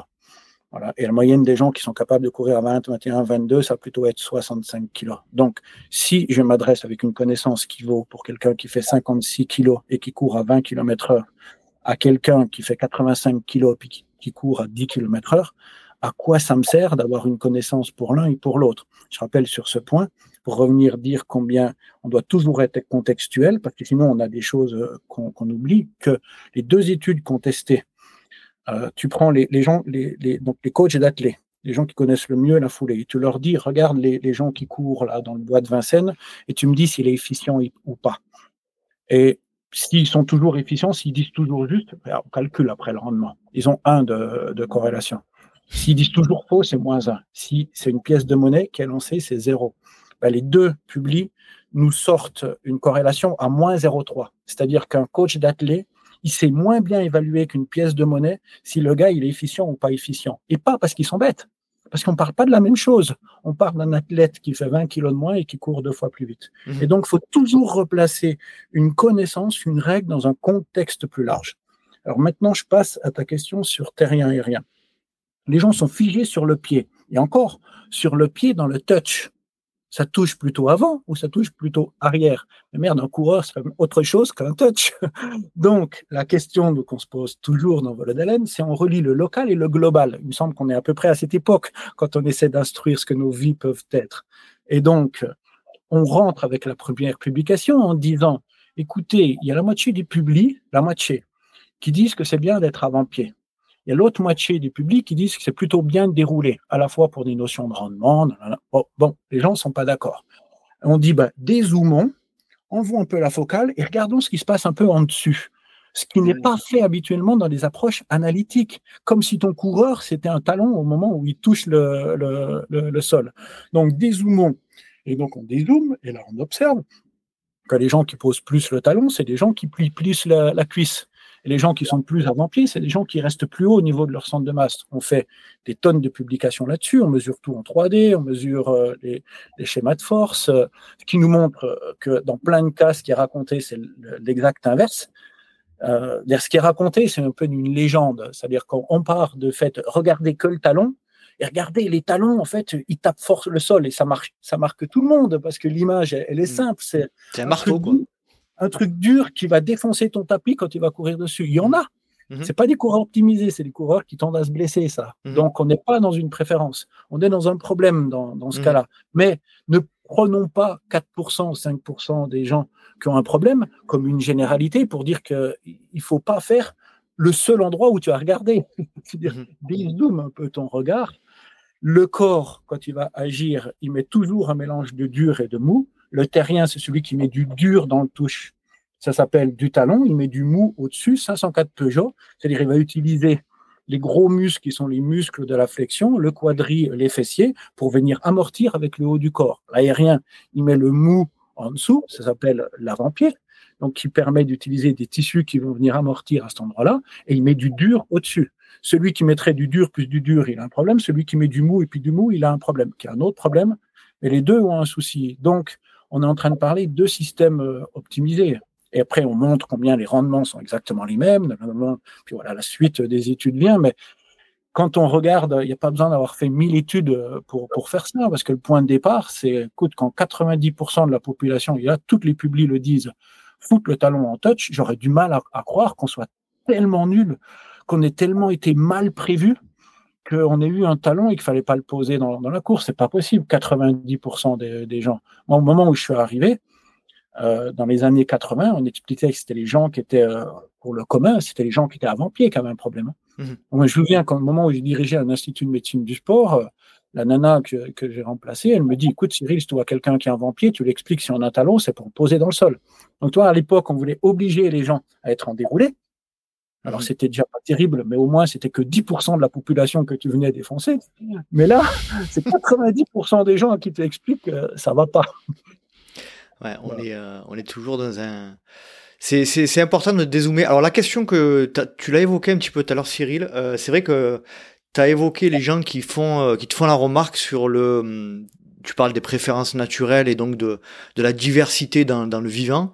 Et effectivement, euh, créer deux catégories terrien et aérien, c'est, ça peut être un peu euh, anti, euh, euh, ben, paradoxal avec cette approche de, de, de pluralisme. C'est vrai que ça m'a, moi, ça m'a traversé l'esprit de me dire effectivement, quand tu, quand on lit le, le, début de ton livre, on, on voit que ben, on est, on est unique et qu'on dépend de, de, de tout un tas de paramètres, que euh, et, le fait de créer deux catégories terrien, terrien et aérien, ça va un peu euh, à l'encontre de la, logique de mon point de vue. Est-ce que par exemple, moi, je, peux être quelqu'un qui suit à mi-chemin, pile poil entre les deux? Ça, c'est le, problème du spécialiste qui met des définitions et c'est le problème du langage. Le langage, il est fait pour faire simple, qu'on comprenne très vite. Le vivant, lui, c'est construit des continuums. Mmh et donc, euh, les gens qui, qui, sont intéressés deux minutes à ce qu'on raconte savent qu'on parle de curseurs, en fait. Mmh c'est que des curseurs. Je reviens à l'origine de ce qu'on avait posé comme question. Le monde est polarisé. Donc, on voit des polarités, donc des systèmes opposés systématiquement, on met un nom là-dessus et on explique, ça c'est l'approche systémique. L'approche systémique explique qu'il y a des curseurs, donc il y a des degrés d'expression entre l'un et l'autre. Et que c'est le niveau de degré d'expression qui fait que si 80% euh, de ton temps, tu es plutôt dans l'un, on va plutôt t'appeler comme ça mmh. que de, t'appeler de, de l'autre manière. Et donc, euh, que ce curseur, c'est un endroit dans lequel tu vas faire un chemin il y a des gens qui, qui, ont un peu plus chaud, des gens qui ont un peu plus froid. Bah, mais ça n'empêche pas que quand tu n'as pas d'énergie, même si tu es celui qui a chaud, tu as froid. Donc, euh, c'est, on, vient construire, nous, non pas des cases, mais on va construire des curseurs pour essayer de se dire, quand on a un motif de consultation, je veux être plus performant, le sportif a besoin de quoi? Est-ce qu'il a besoin d'être amené un petit peu plus à droite, un petit peu plus à gauche de ce curseur? Donc, on a un curseur de flexion, d'extension, avec un peu plus à droite, côté extension, ceux qu'on a appelés les aériens, un peu plus à gauche, ceux qu'on a appelés les terriens. Donc, c'est une manière de, de venir c'est une grille de lecture du monde pour répondre à ton besoin. Je n'ai rien à foutre de te, que tu sois terrien ou aérien, si tu veux. C'est après le problème, c'est que euh, on a commencé à exister à partir du moment où terrien aérien ça existait. Mmh Parce que là, on est reconnu.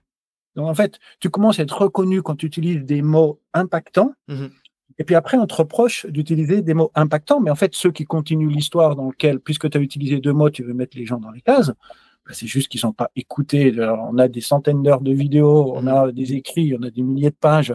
C'est juste qu'ils n'ont pas commencé à faire le début d'un commencement. Donc, et j'ai pas de souci, moi, que les gens s'intéressent pas à ce qu'on dit, les gens font bien ce qu'ils veulent. Mais si tu viens parler de moi, tu t'intéresses deux secondes à ce que j'ai au moins écrit, lis au moins deux pages. Et ça, n'importe qui qui a lu deux pages de ce qu'on a écrit, il verra que notre objectif n'est pas de figer les gens dans rien et rien. Maintenant, je termine avec ces cases. Ces cases, il faut, pour moi, il est préférable les avoir dans notre esprit. Il ne faut pas les imposer dans le monde. Pourquoi? Parce que on veut pas réinventer l'histoire avec un athlète à chaque fois. Ça va bien l'histoire que chacun a, sa particularité. on, veut tous être des gens absolument uniques. Mais je veux dire, on va pas passer à chaque fois 15 ans avec un sportif. Je veux dire, il vient, on a deux heures pour faire un bilan. Faut qu'on ait quand même notre l'objectif de, de, de quelqu'un qui est compétent dans un domaine. C'est quand même d'aller le plus vite possible pour proposer ce qui semble être la meilleure solution dans ce domaine-là. Et pour ça, tu as besoin de modèles. Mhm. Notre objectif n'est pas d'enlever des modèles c'est de prendre des grands modèles qu'on appelle optimisés. Donc là, on en a fait deux, terrien aérien, puis on peut en avoir d'autres qui sont à l'œuvre, qui sont des points de repère pour comprendre de quelle manière, en fait, tu te différencies de ces points de repère et comprendre si cette différence, c'est ta puissance ou si c'est ton impuissance. Donc, en fait, on veut pas tout réapprendre. L'humanité fait pas ça. On a tous besoin de modes, on a tous besoin de modèles. On veut juste mettre le niveau de modèle accessible à notre conscience. On se dit qu'avoir deux, quatre modèles plutôt qu'un, finalement, c'est pas plus mal. Et derrière, comment on termine? On dit aussi aux, sportifs, ben, dis-moi qui tu admires. Toi, par exemple, en Suisse, euh, sur euh, le, tennis, pourquoi? Parce qu'on a besoin de tuteurs d'éducation. On a besoin de ces modèles, en fait. On a besoin de gens à admirer pour euh, devenir. Eh ben, on essaie de faire en sorte que les gens que tu admires soient des gens qui soient meilleurs que toi, mais qui aient un peu quelque chose en eux qui te ressemble parce que si tu veux être à travers eux et que tu n'as rien de, des caractéristiques qui vont t'amener à être comme eux, ça va pas le faire. Hein. Je suis en Suisse, euh, on travaille pas mal avec le tennis et d'autres sports, mais dans le tennis, tout le monde veut être fédéraire. Mais je veux dire, tu as un gros cul, tu as un bassin large, et c'est pas d'être fédéraire. C'est pas fait pour ça. Mmh. Respecte ton bassin, tu rentres dans ton bassin, c'est anatomiquement, en plus tu peux pas le changer, tu peux pas aller chez Ikea pour changer de bassin, c'est anatomiquement ce qui te permet un bon système d'ancrage. Tu es d'abord basé sur l'ancrage, sur la force, utilise ça et va plutôt regarder Vavrinka, va plutôt regarder Rune, euh, qui sont des gens bien, va plutôt regarder Sviatek, euh, qui sont des gens bien, et tu verras qu'ils vont t'apprendre avec des caractéristiques suffisamment proches de toi pour que tu respectes ton corps. Mmh Très clair. Non, c'est c'est très clair, c'est euh, euh, c'est hyper intéressant. C'est vrai que euh, vas-y euh, Gwen, je t'en prie. Ouais, non, moi je voulais juste revenir sur en fait ce que j'ai compris par rapport aux vidéos que j'ai pu regarder, c'est qu'en fait le curseur, on va le mettre en fonction aussi de l'environnement et des contraintes de l'environnement. en fonction de terrien et rien, c'est ça si tu veux, c'est toujours, euh, on doit jamais, euh, c'est une très bonne remarque, on doit jamais quitter l'aspect animal. Or, un animal, il assure sa survie dans une relation permanente avec l'environnement. Donc, l'environnement n'est pas contraignant. Ben, on va dire, c'est très bien. Cours sur la route en étant terrien aérien, fais ce que tu veux, c'est optimisé. Maintenant, tu es aérien et tu veux être dans ton moitou. Tu veux dire, putain, moi, je suis aérien, c'est comme ça, euh, c'est super de rebondir sur l'avant-pied. Ben, je veux dire, va pas courir sur la plage ou tout Touquet, ça va pas le faire parce que là, tu as besoin d'un système de rebond de l'environnement, donc tu, tu comprends mieux de, à quel moment tu peux imposer ton système à l'environnement et à quel moment tu vas devoir, donc, principe de sélection, ou quel moment tu vas devoir t'adapter en fonction de à ton environnement. Je, je suis quelqu'un qui a une foulée euh, relativement ample, plutôt rebondie. Bon, j'habite en montagne, tu comprends vite que quand tu veux faire 2000 mètres de dénivelé sur une pente à 10%, bah, il faut pas courir comme ça. Et donc, tu dois, en fait, j'appelle ça rentrer dans l'esprit de la montagne, donc trouver des solutions, donc adapter. C'est que là, l'environnement devient dominant parce que tu n'as pas en toi les éléments pour t'imposer. Donc, tu dois respecter à ce moment-là ton environnement externe parce que c'est lui qui, euh, qui domine. Je veux dire, si tu es sprinter, tu t'appelles Marie-Josée Pérec et puis que tu veux faire le marathon de Paris, tu vas pas expliquer que c'est très bien de faire une séance de 4 fois 200 mètres. C'est-à-dire, tu vas rien faire avec ça. Mmh. Pour le 400 mètres, c'est pas mal le marathon de Paris, il va falloir faire de l'endurance, mais c'est les trucs les plus basiques du monde. Parfois, dans un environnement non contraignant, je peux être dans ma pure liberté, le truc qui me convient bien. Parfois, si l'environnement a des contraintes, ben, je vais être adapté à cet environnement. Pareil, je vis en montagne, je supporte pas le froid, c'est pas un problème. Je, je suis complètement con, il fallait que j'aille au bord de la mer, ben, il s'avère que je suis en montagne, ben, je mets deux couches et puis ça va bien. Euh, et puis on en vient, parce que tu parlais de, l'environnement qui, euh, qui te permet de, de, d'influer sur, sur tes, tes qualités euh, naturelles, on va dire. Euh, j'aimerais revenir sur la vidéo qui a été faite récemment, hein, où, où tu analyses la, la, les derniers kilomètres de, de Sierzinal 2023 3 euh, avec avec euh, Sylvain Cachard et Patrick Kipengelo si je dis pas de bêtises. Et euh, où euh, tu en fait tu tu utilises cette vidéo pour expliquer que en gros bah, ce que ce que vous disiez juste avant c'est-à-dire que en fonction de l'environnement et là on parle de par exemple les derniers kilomètres de, de Cerzinal où il y a une partie qui est en pente très raide et une partie qui est en pente modérée et ben tu expliques en regardant cette vidéo que bah, que les deux coureurs, que ce soit Sylvain ou, Patrick, ont euh, deux particularités euh, différentes qui leur permettent d'être plus efficaces dans une ou l'autre situation. Est-ce que tu peux, euh, est-ce que tu peux nous expliquer un petit peu ce que tu as voulu dire par là? Et tu l'avais appelé le gainage n'existe pas. Et ça, j'avais, mhm. c'est vrai que ça m'avait un peu étonné mhm. le nom de cette vidéo. Oui. En fait, il faut comprendre de nouveau, quand on est dans un monde analytique, on va regarder une petite partie, puis on va lui donner des propriétés. Puis on va dire il y a assez de cette qualité ou il n'y a pas assez de cette qualité. Donc, soi-disant, le gainage, donc la capacité du corps à, être euh, suffisamment solide, dépendrait de compétences de force de, des muscles. Voilà. C'est en gros la vision qu'on a du gainage. Et donc, quand tu vas faire du gainage, tu vas renforcer tes muscles posturaux, tes muscles profonds, et tout va bien aller, Madame la Marquise. Et là, ce que l'on et, je répète, on raisonne toujours comme ça. Quelqu'un qui n'est pas stable euh, sur son appui, bah, tu le fous sur un appui instable et puis tu vas développer des capacités à être stable. Et hum, nous, qu'est-ce qu'on vient d'expliquer Dans une approche systémique, je reviens là-dessus, en fait, on ne dit pas que ça ne peut pas exister. Ça existe, euh, par exemple, si euh, post-traumatique, bah, il y a un muscle qui va manquer d'une qualité, mais on explique l'approche qu'il faut comprendre le système dans son ensemble.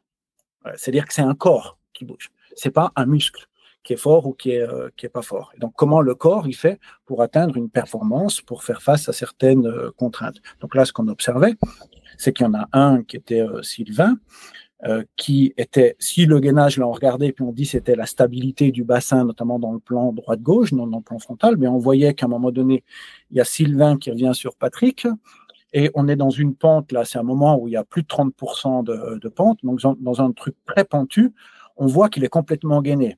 Et Patrick, euh, on a le sentiment que ça part tellement à volo que tu as envie de lui mettre la main sur l'épaule en disant eh, arrête là, parce que tu vas finir, tu vas avoir la gueule en tu. Vas, tu vas te blesser.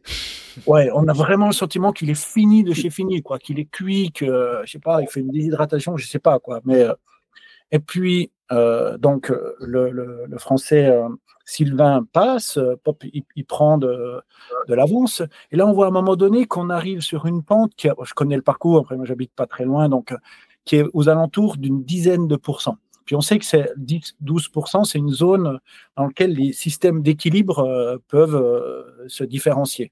Dit autrement, à 10%, tu peux encore laisser la tête devant.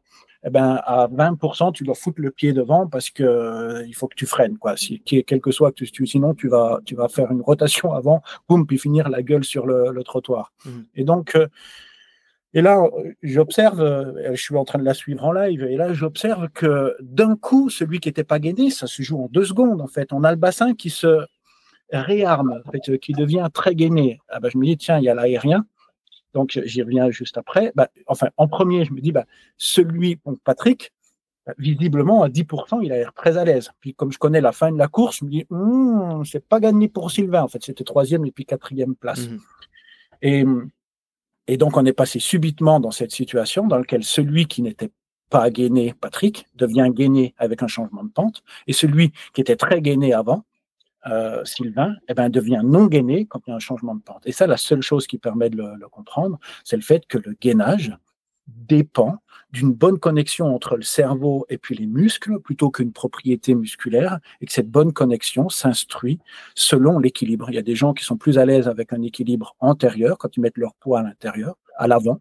Donc, une pente de 10% te, permet de mettre ton poids à l'avant. C'est des gens qui utilisent plus que les muscles arrière pour euh, coordonner leur corps. coordination, gainage, pour nous, c'est le, même, euh, le même mot. Et donc, c'est parce qu'il est aérien qu'il est mieux à ce moment-là. Et puis, comme es un endroit où tu es meilleur, construit toujours une force, construit toujours une faiblesse, eh ben, que ta force avant construit la faiblesse euh, arrière euh, dans ton cas. Et que Sylvain, ben, lui, c'est un terrien. Donc, les terriens, nous, on le vit au quotidien au labo. Hein, là, parce qu'on est terrien en rien, on va souvent courir. Moi, je suis l'aérien. Je pense par exemple Thibaut, qui est un terrien. Je, je, je, rêve de pouvoir faire un jour ce qu'il fait à 30%. Donc, je m'accroche comme bah, comme l'a fait là, mais ça part dans tous les sens, et puis c'est l'inverse quand on arrive à 10%. Donc, le gainage, l'apprentissage de, de, la pente, c'est un apprentissage du fait de réussir à pas chuter, et on part pas tous du même niveau, parce qu'il y a des gens qui spontanément sont organisés pour être à l'aise avec le poids devant, puis d'autres avec le poids derrière. C'est ce qu'on appelle, c'est une deuxième définition d'être terrien aérien.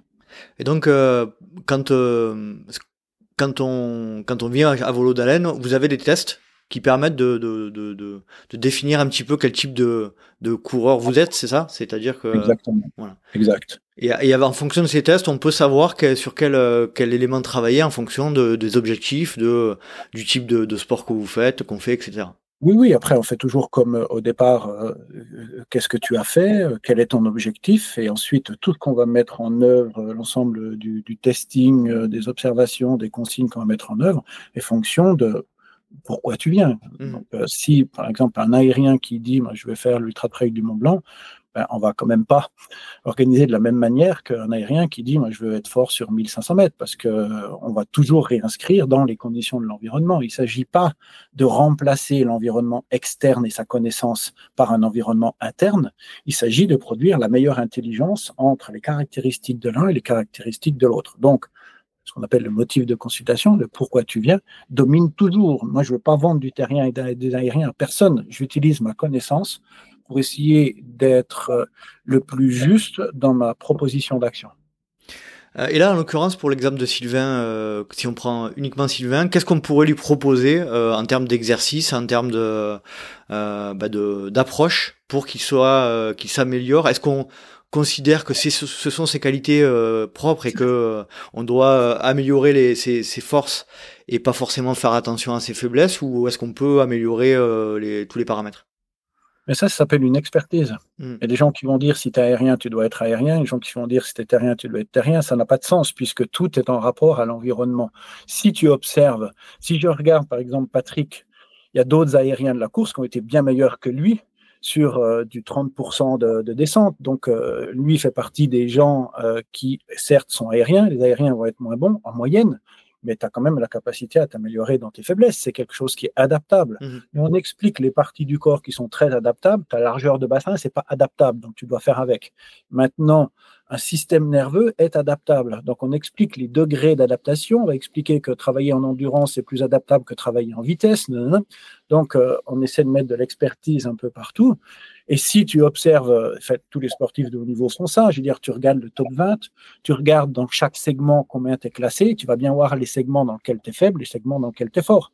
Donc par exemple, Patrick, là, c'est celui qui sur le top 20 ou le top 30 fait le moins bon temps dans euh, le moins 30%, ben, je sais pas, à moins qu'il m'explique qu'il peut encore tellement gagner sur les forces qu'il va arriver avec plus de 5 minutes d'avance sur le deuxième dans la dernière zone de Cerzinal, ben, s'il est capable de faire ça, ben, il peut faire que dans ses forces.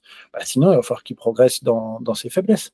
Et donc, l'expertise sur le travail des forces et des faiblesses va être exprimée en fonction des, paramètres de réussite ou d'échec dans l'environnement. Si je prends pour Sylvain, j'ai plus en tête euh, ses temps et combien il perd sur la dernière partie, mais il faut qu'il le fasse à proportion. Nous, on regarde toujours le top 100 mondial et on dit les endroits où tu sors complètement euh, et où tu te, ça te fait prendre, par exemple, deux minutes ou trois minutes là dans la tête, ça peut être quand même un intérêt à venir travailler euh, tes faiblesses. Donc pour nous, travail des forces et des faiblesses n'est pas n'a pas à voir avec euh, terrien et rien, ça a à voir à chaque fois avec une expertise dans laquelle on se dit, OK, combien de temps on a, mais c'est ce que font tous les entraîneurs, combien de temps on a pour pouvoir progresser là-dessus, de notre expérience, combien de temps il faut pour pouvoir euh, progresser là-dessus, compte tenu de ce que tu perds comme temps dans, dans, dans ce, cette partie-là de la course, il nous semble intéressant de faire un travail, par exemple pour Sylvain, de ce qu'on appelle la proprioception aérienne, donc d'apprendre à organiser ses épaules euh, sur l'avant, d'être capable d'améliorer la proprioception, sa chaîne postérieure. Euh, et donc derrière, on mettrait à la fois dans des, passages qui vont amener un petit peu plus de ça, sans exagérer. Hein. On peut être avec les épaules devant et puis en étant bas sur ses cuisses. Donc on va chercher l'étape d'après de toi-même, mais meilleur que toi. Parfois, ça va être euh, en améliorant encore tes forces, parfois en améliorant tes faiblesses, mais ça, c'est une compétence au même titre. Comprendre qui tu es, comprendre de quoi tu as besoin. Des fois, tu as besoin d'être au-delà de qui tu es aujourd'hui. Parfois, tu as besoin encore d'améliorer qui tu es. Ben, ça, c'est à, à, chaque fois qu'on doit faire cette question sur le, le sportif. Très clair, Cyril. Euh, sur le, on arrive gentiment à la fin de notre échange là. Euh, sur euh, euh, l'aspect préférence naturelle et, euh, et trail. Qu'est-ce que alors as fait une, vous avez fait une super vidéo là, euh, un Q&A là, une question-réponse récemment. Alors je crois que c'était il y a un petit moment, mais spécifiquement dédié au trail. Alors vous, je, je, souligne que vous faites beaucoup beaucoup de contenu sur YouTube, donc ça c'est hyper cool. Il y a il y a pas mal de de, de, matière à, à, se à se renseigner sur Volo d'Haleine. Sur l'aspect hum, préférence Volo d'Haleine de manière générale et trail, qu'est-ce que tu qu'est-ce que tu pourrais mettre en avant de de, de important dans la pratique du trail, alors que ce soit en montée. Alors, on a parlé beaucoup de la descente, là, on a bien compris, mais par exemple en montée.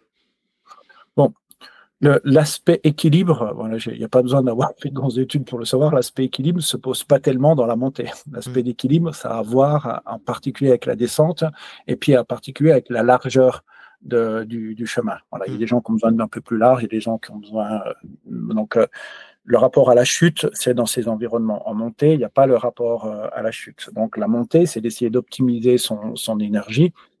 Euh, la première chose qui fait que tu vas être en haut euh, dans la montée, bah, c'est ta consommation d'oxygène par kilo de poids de corps. Donc c'est un truc qui est très déterminé physiologiquement, génétiquement, mais que tu peux euh, travailler. Donc, si tu perds euh, du poids ou si tu gagnes en consommation d'oxygène, tu vas être plus vers le haut. Donc, la corrélation, même s'il n'y a pas que celle-là, parce que sinon, si Pascal ou d'autres m'entendaient, ils me il n'y a pas que celle-là, mais c'est le paramètre numéro un. Voilà. Tu as plus d'oxygène par kilo de poids de corps, tu vas être plus vite en, en haut.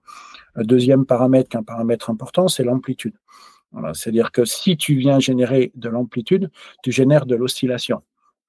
Et euh, si en plus tu es en, système de, rebond, je veux dire, là tu vas être défoncé. Donc de l'amplitude plus du rebond, ça marche pas. Donc comment tu vas faire pour diminuer ton oscillation, pour pas prendre deux fois la pesanteur, la pesanteur liée à la pente et la pesanteur liée à ton système d'oscillation ben, Tu peux le prendre ou en augmentant ta cadence, dans ce cas-là, ou alors en te mettant à marcher plus vite. Tu peux faire de l'amplitude, mais en rasant le sol. Et là, il y a différentes manières de, marcher. Donc, on assure que le niveau d'amplitude cadence soit à peu près au, bon, euh, au bon niveau. Ça, c'est le deuxième paramètre qui est en jeu. Le troisième, le mind to move, c'est que les gens, quand ils sont pas bons quelque part, ils veulent mettre trop de tête puis pas assez de corps. Si tu es moins bon dans la montée, c'est pas grave peut-être que l'autre perde 100 ou 200 mètres parce que le moment où tu perds ou gagnes le plus de temps dans un trail, c'est dans les descentes. Et donc, si tu es plutôt un bon descendeur, laisse un peu filer. Donc, c'est le troisième mind, c'est garde toujours une capacité à accélérer encore dans ta montée. Et donc, n'est pas une image dans ta tête que du haut, et plutôt l'image d'en bas. Celui qui est très fort dans la montée, lui, il faut peut-être qu'il fasse la différence dans, la montée. Donc, il faut bien qu'il ait l'image d'une bonne gestion d'énergie jusqu'en haut. celui qui est plutôt fort dans la descente, l'est allé. Moi, je suis plutôt pas très fort dans les montées. Moi, je laisse toujours, quand tu es avec des coureurs qui ont à peu près le même niveau, je laisse toujours un peu aller profite, je joue en mode adaptatif. Dès que ça devient un petit peu moins monté, je laisse aller ma grande foulée, puis je rattrape déjà pas mal de mètres à ce moment-là. Le moment où c'est l'endroit où je suis pas fort, je me mets pas en sur-régime, je laisse partir un petit peu l'autre, parce que j'ai confiance à ce que je vais faire en bas. Le pire étant pour moi d'exploser dans la faiblesse et de plus pouvoir utiliser mes forces. Mmh. Donc, je me mets stratégique dans ma faiblesse et puis je vais plein pot comme un abruti sur mes forces euh, dans ce, dans ce cas-là. Donc là, c'est un troisième paramètre de pas se mettre en sur-régime, alors qu'on voit bien au quotidien celui qui est pas bon, il pense que parce qu'il a plus de volonté, mais euh, pour moi, la volonté, euh, c'est un sport d'incompétent. C'est euh, la, la, relation avec ton corps qui va faire que tu es assez respectueux du fait que bah, tu sois bon ou tu sois pas bon. et tu n'as pas besoin d'être le meilleur partout. ça se joue à l'arrivée, en fait, ta place. Donc, troisième paramètre, je dirais, dans la montée, même s'il y en a plein d'autres, c'est d'avoir la bonne image et de respecter qui tu es dans cette montée. Elle ne va pas te mettre en situation trop inconfortable, comme on le vit tous sur tous les trails. Tu es dans la première montée, tu dis, bah, dis donc, euh, tu as envie de, ou de tourner vers la personne pour dire, mais tu vois bien que tu es en sur-régime, ça va pas le faire. Euh, alors, ça nous arrive aussi, hein, attention, hein, je, je, mets pas, je me mets dans les coureurs. Je veux dire, la dernière que j'ai fait, j'ai fait exactement l'erreur. Tu as 50 berges, tu dis, mais non, je fais plus l'erreur. Bom, j'ai fait la même. Donc, euh, donc c'est, on fait partie hein, de, de, tout cela, si tu veux. Mais mais voilà, le troisième paramètre, c'est ça, avoir la bonne pensée, respectueuse mm. de, des caractéristiques de ton corps, et puis du fait que cette montée, c'est pas l'endroit où tu t'exprimes le mieux, mais tu peux, à un moment où tu te sens pas bien, à un moment où tu, peux, tu te sens fragile, tu peux continuer d'être là quand même. Pas trop mal. Pas le meilleur, mais pas trop mal. Super intéressant, Cyril. Des, bons conseils à prendre, ça, euh, c'est clair. Euh, Gwen, est-ce que tu veux poser une dernière question à Cyril avant qu'on se sépare? Non, non, c'était super clair, super intéressant. Donc, moi, ce que j'ai compris en fait de, bah, de, la méthode entre guillemets, c'est que c'est une adaptation à l'environnement en fonction de, enfin, une adaptation, euh, ouais, à l'environnement en fonction de, de l'objectif qu'on se fixe, quoi, surtout. Et enfin, voilà, on va pas du tout avoir la même approche en fonction, bah, bah justement, je me répète, de, de l'objectif qu'on va se donner et de là où on veut, où on veut aller, quoi. J'ai bien compris, quoi si tu veux, de toute histoire humaine, euh, ça, on le sait. Nous, on veut surtout pas l'oublier. Le spécifique est le plus important. Tu t'inscris dans un environnement, respecte ton, ton environnement. Simplement, c'est ça qui a tout expliqué jusque-là. Maintenant, on ajoute un deuxième élément, c'est que tu un environnement interne. Et cet environnement interne, il a ses propres caractéristiques qui parfois vont bien convenir dans certaines situations, puis pas bien dans l'autre. Si ça convient bien dans certaines euh, situations, impose-toi dans ce que tu es. Si ça convient pas dans l'autre, apprends de l'extérieur de ton environnement. Voilà ce qu'on appelle le travail des forces ou le travail euh, des, faiblesses. Mais c'est toujours, donc c'est ni l'un ni l'autre. C'est les deux en relation qui créent ce qu'on appelle un contexte. Et donc c'est pour ça qu'on essaie de répondre à ce contexte euh, donné. Est-ce que tu as déjà rencontré, pardon, est-ce que tu as déjà rencontré quelqu'un qui avait les mêmes capacités dans l'aérien que dans le terrien? Oui, il y a des gens qui sont très proches. Et d'ailleurs, c'est des gens là, ils en ont rien à foutre de ce qu'on leur raconte. C'est autre chose qu'il faut leur raconter parce que eux sont, en fait, les gens qui sont très à l'écoute d'un des éléments qu'on va donner, c'est à l'endroit où ils en ont les sensations immédiates. Celui qui est très adaptable, qu'est-ce qu'il va dire? On le voit bien même dans l'information, il va dire mais c'est des conneries ce que tu racontes, parce que moi je peux faire ça, je peux faire ci, et il a raison. C'est pas quelque chose qui va le marquer. Pourquoi je viendrais me mettre dans un, dans un système alors que je sais aussi bien réaliser l'autre système? En revanche, l'endroit où tu vas le toucher, c'est quand euh, il y a euh, une autre de ses particularités, de ses caractéristiques, où là, il va être très marqué, ce qu'on appelle le sportif adapté plutôt que adaptable. Le sportif adaptable, il a besoin de personne. Lui, en fait, c'est son principe. Il peut rencontrer tous les environnements et être bon partout. Ça s'appelle un généraliste.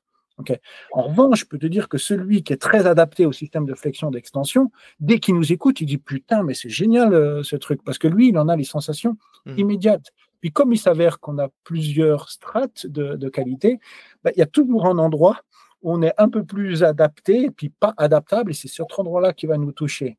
Et nous, c'est celui qu'on cherche parce que c'est ça la priorité, puisque je l'ai déjà dit au départ, et je ne peux que le répéter, quelqu'un qui saurait dire le truc le plus important pour moi dans ma vie, c'est ça, eh bien, c'est, il était en train d'exprimer le truc, euh, l'endroit où, où il est le moins adaptable. Donc, où il est le plus adapté. Et que le système nerveux va tout faire pour défendre ça, puisque ça ne peut pas changer. Et donc, il va utiliser tout le reste des systèmes pour protéger ce qui, en toi, est le plus caractéristique, donc le plus important pour toi. Donc, que des gens disent, moi, rien et rien, ça me parle pas, ben, je dis très bien, sans doute, parce que tu es capable de faire l'un et de faire l'autre, donc pourquoi s'encombrer l'esprit avec ça? Il y a peut-être autre chose de beaucoup plus important pour toi, et là, il y en a beaucoup, des choses à venir aborder. C'était passionnant, Cyril. Franchement, merci énormément pour euh, bah, tout ce partage dans ce, dans ce podcast. Je sais que tu dois filer. Euh, où c'est qu'on qu'on peut te qu'on peut joindre Volodalen, qu'on peut avoir des informations sur euh, sur Instagram, sur YouTube? J'ai déjà dit, hein, vous êtes présent. Oui, sur le site volodalen.com, v o l o d a l e n.com. Il y a une chaîne YouTube, il y a il y a des pages Facebook. Enfin, il y a il y a tout ce que tout le monde a aujourd'hui. Voilà, on, on, propose des formations à cette approche, des bilans en Suisse. voilà on a une salle en France à Caen. Voilà, donc, euh, mais allez directement sur les réseaux, vous allez trouver. En écrivant pas Voltaren, hein, Volodalen. Volodalen, très important. Merci, énormément Cyril, c'était un vrai plaisir et puis euh, peut-être euh, à, bientôt sur un événement ou en montagne. merci beaucoup. Merci, à vous deux. Allez, au revoir. Merci. Bonne journée. Au revoir. Et voilà, cet épisode est à présent terminé. J'espère que vous avez apprécié cet échange avec Cyril Gendre de Volodalen et Gwenel Moisan, le Patreon, que je remercie énormément euh, du temps qu'ils ont accordé au LTP. Si vous souhaitez rejoindre le Let's Try Podcast sur les réseaux sociaux Rennes plus simple, prenez-vous sur Facebook ou Instagram à Let's Try Podcast. Vous pouvez également me suivre à titre perso sur euh, Facebook, LinkedIn, Strava ou Instagram à Nicolas Guilleneuf. Euh, si, vous, souhaitez aider le LTP, rendez-vous sur les plateformes Apple Podcast ou Spotify en fonction du moyen euh, que vous utilisez pour, euh, pour écouter. Et n'hésitez pas à mettre 5 petites étoiles et un commentaire, ça fait toujours plaisir de voir que le LTP fait réagir. Si vous souhaitez vraiment aider encore plus le LTP, rendez-vous sur patreon.com slash let's try le podcast ou alors vous parlez tout simplement du LTP autour de vous ça aide à, faire grandir la communauté, vous recommandez des épisodes bien spécifiques à, vos amis, à, votre famille, à votre entourage. Euh, ça, peut toujours, ça peut toujours servir. Et puis je sais qu'en plus j'ai beaucoup de retours de, gens qui me disent euh, euh, faire tourner, si on peut dire, les épisodes du LTP à leur entourage. Donc c'est toujours, toujours intéressant. J'espère te retrouver pour un prochain numéro du Let's Try Podcast. Et d'ici là, n'oublie pas, si tu penses que c'est impossible, fais-le pour te prouver que tu avais tort. Salut, salut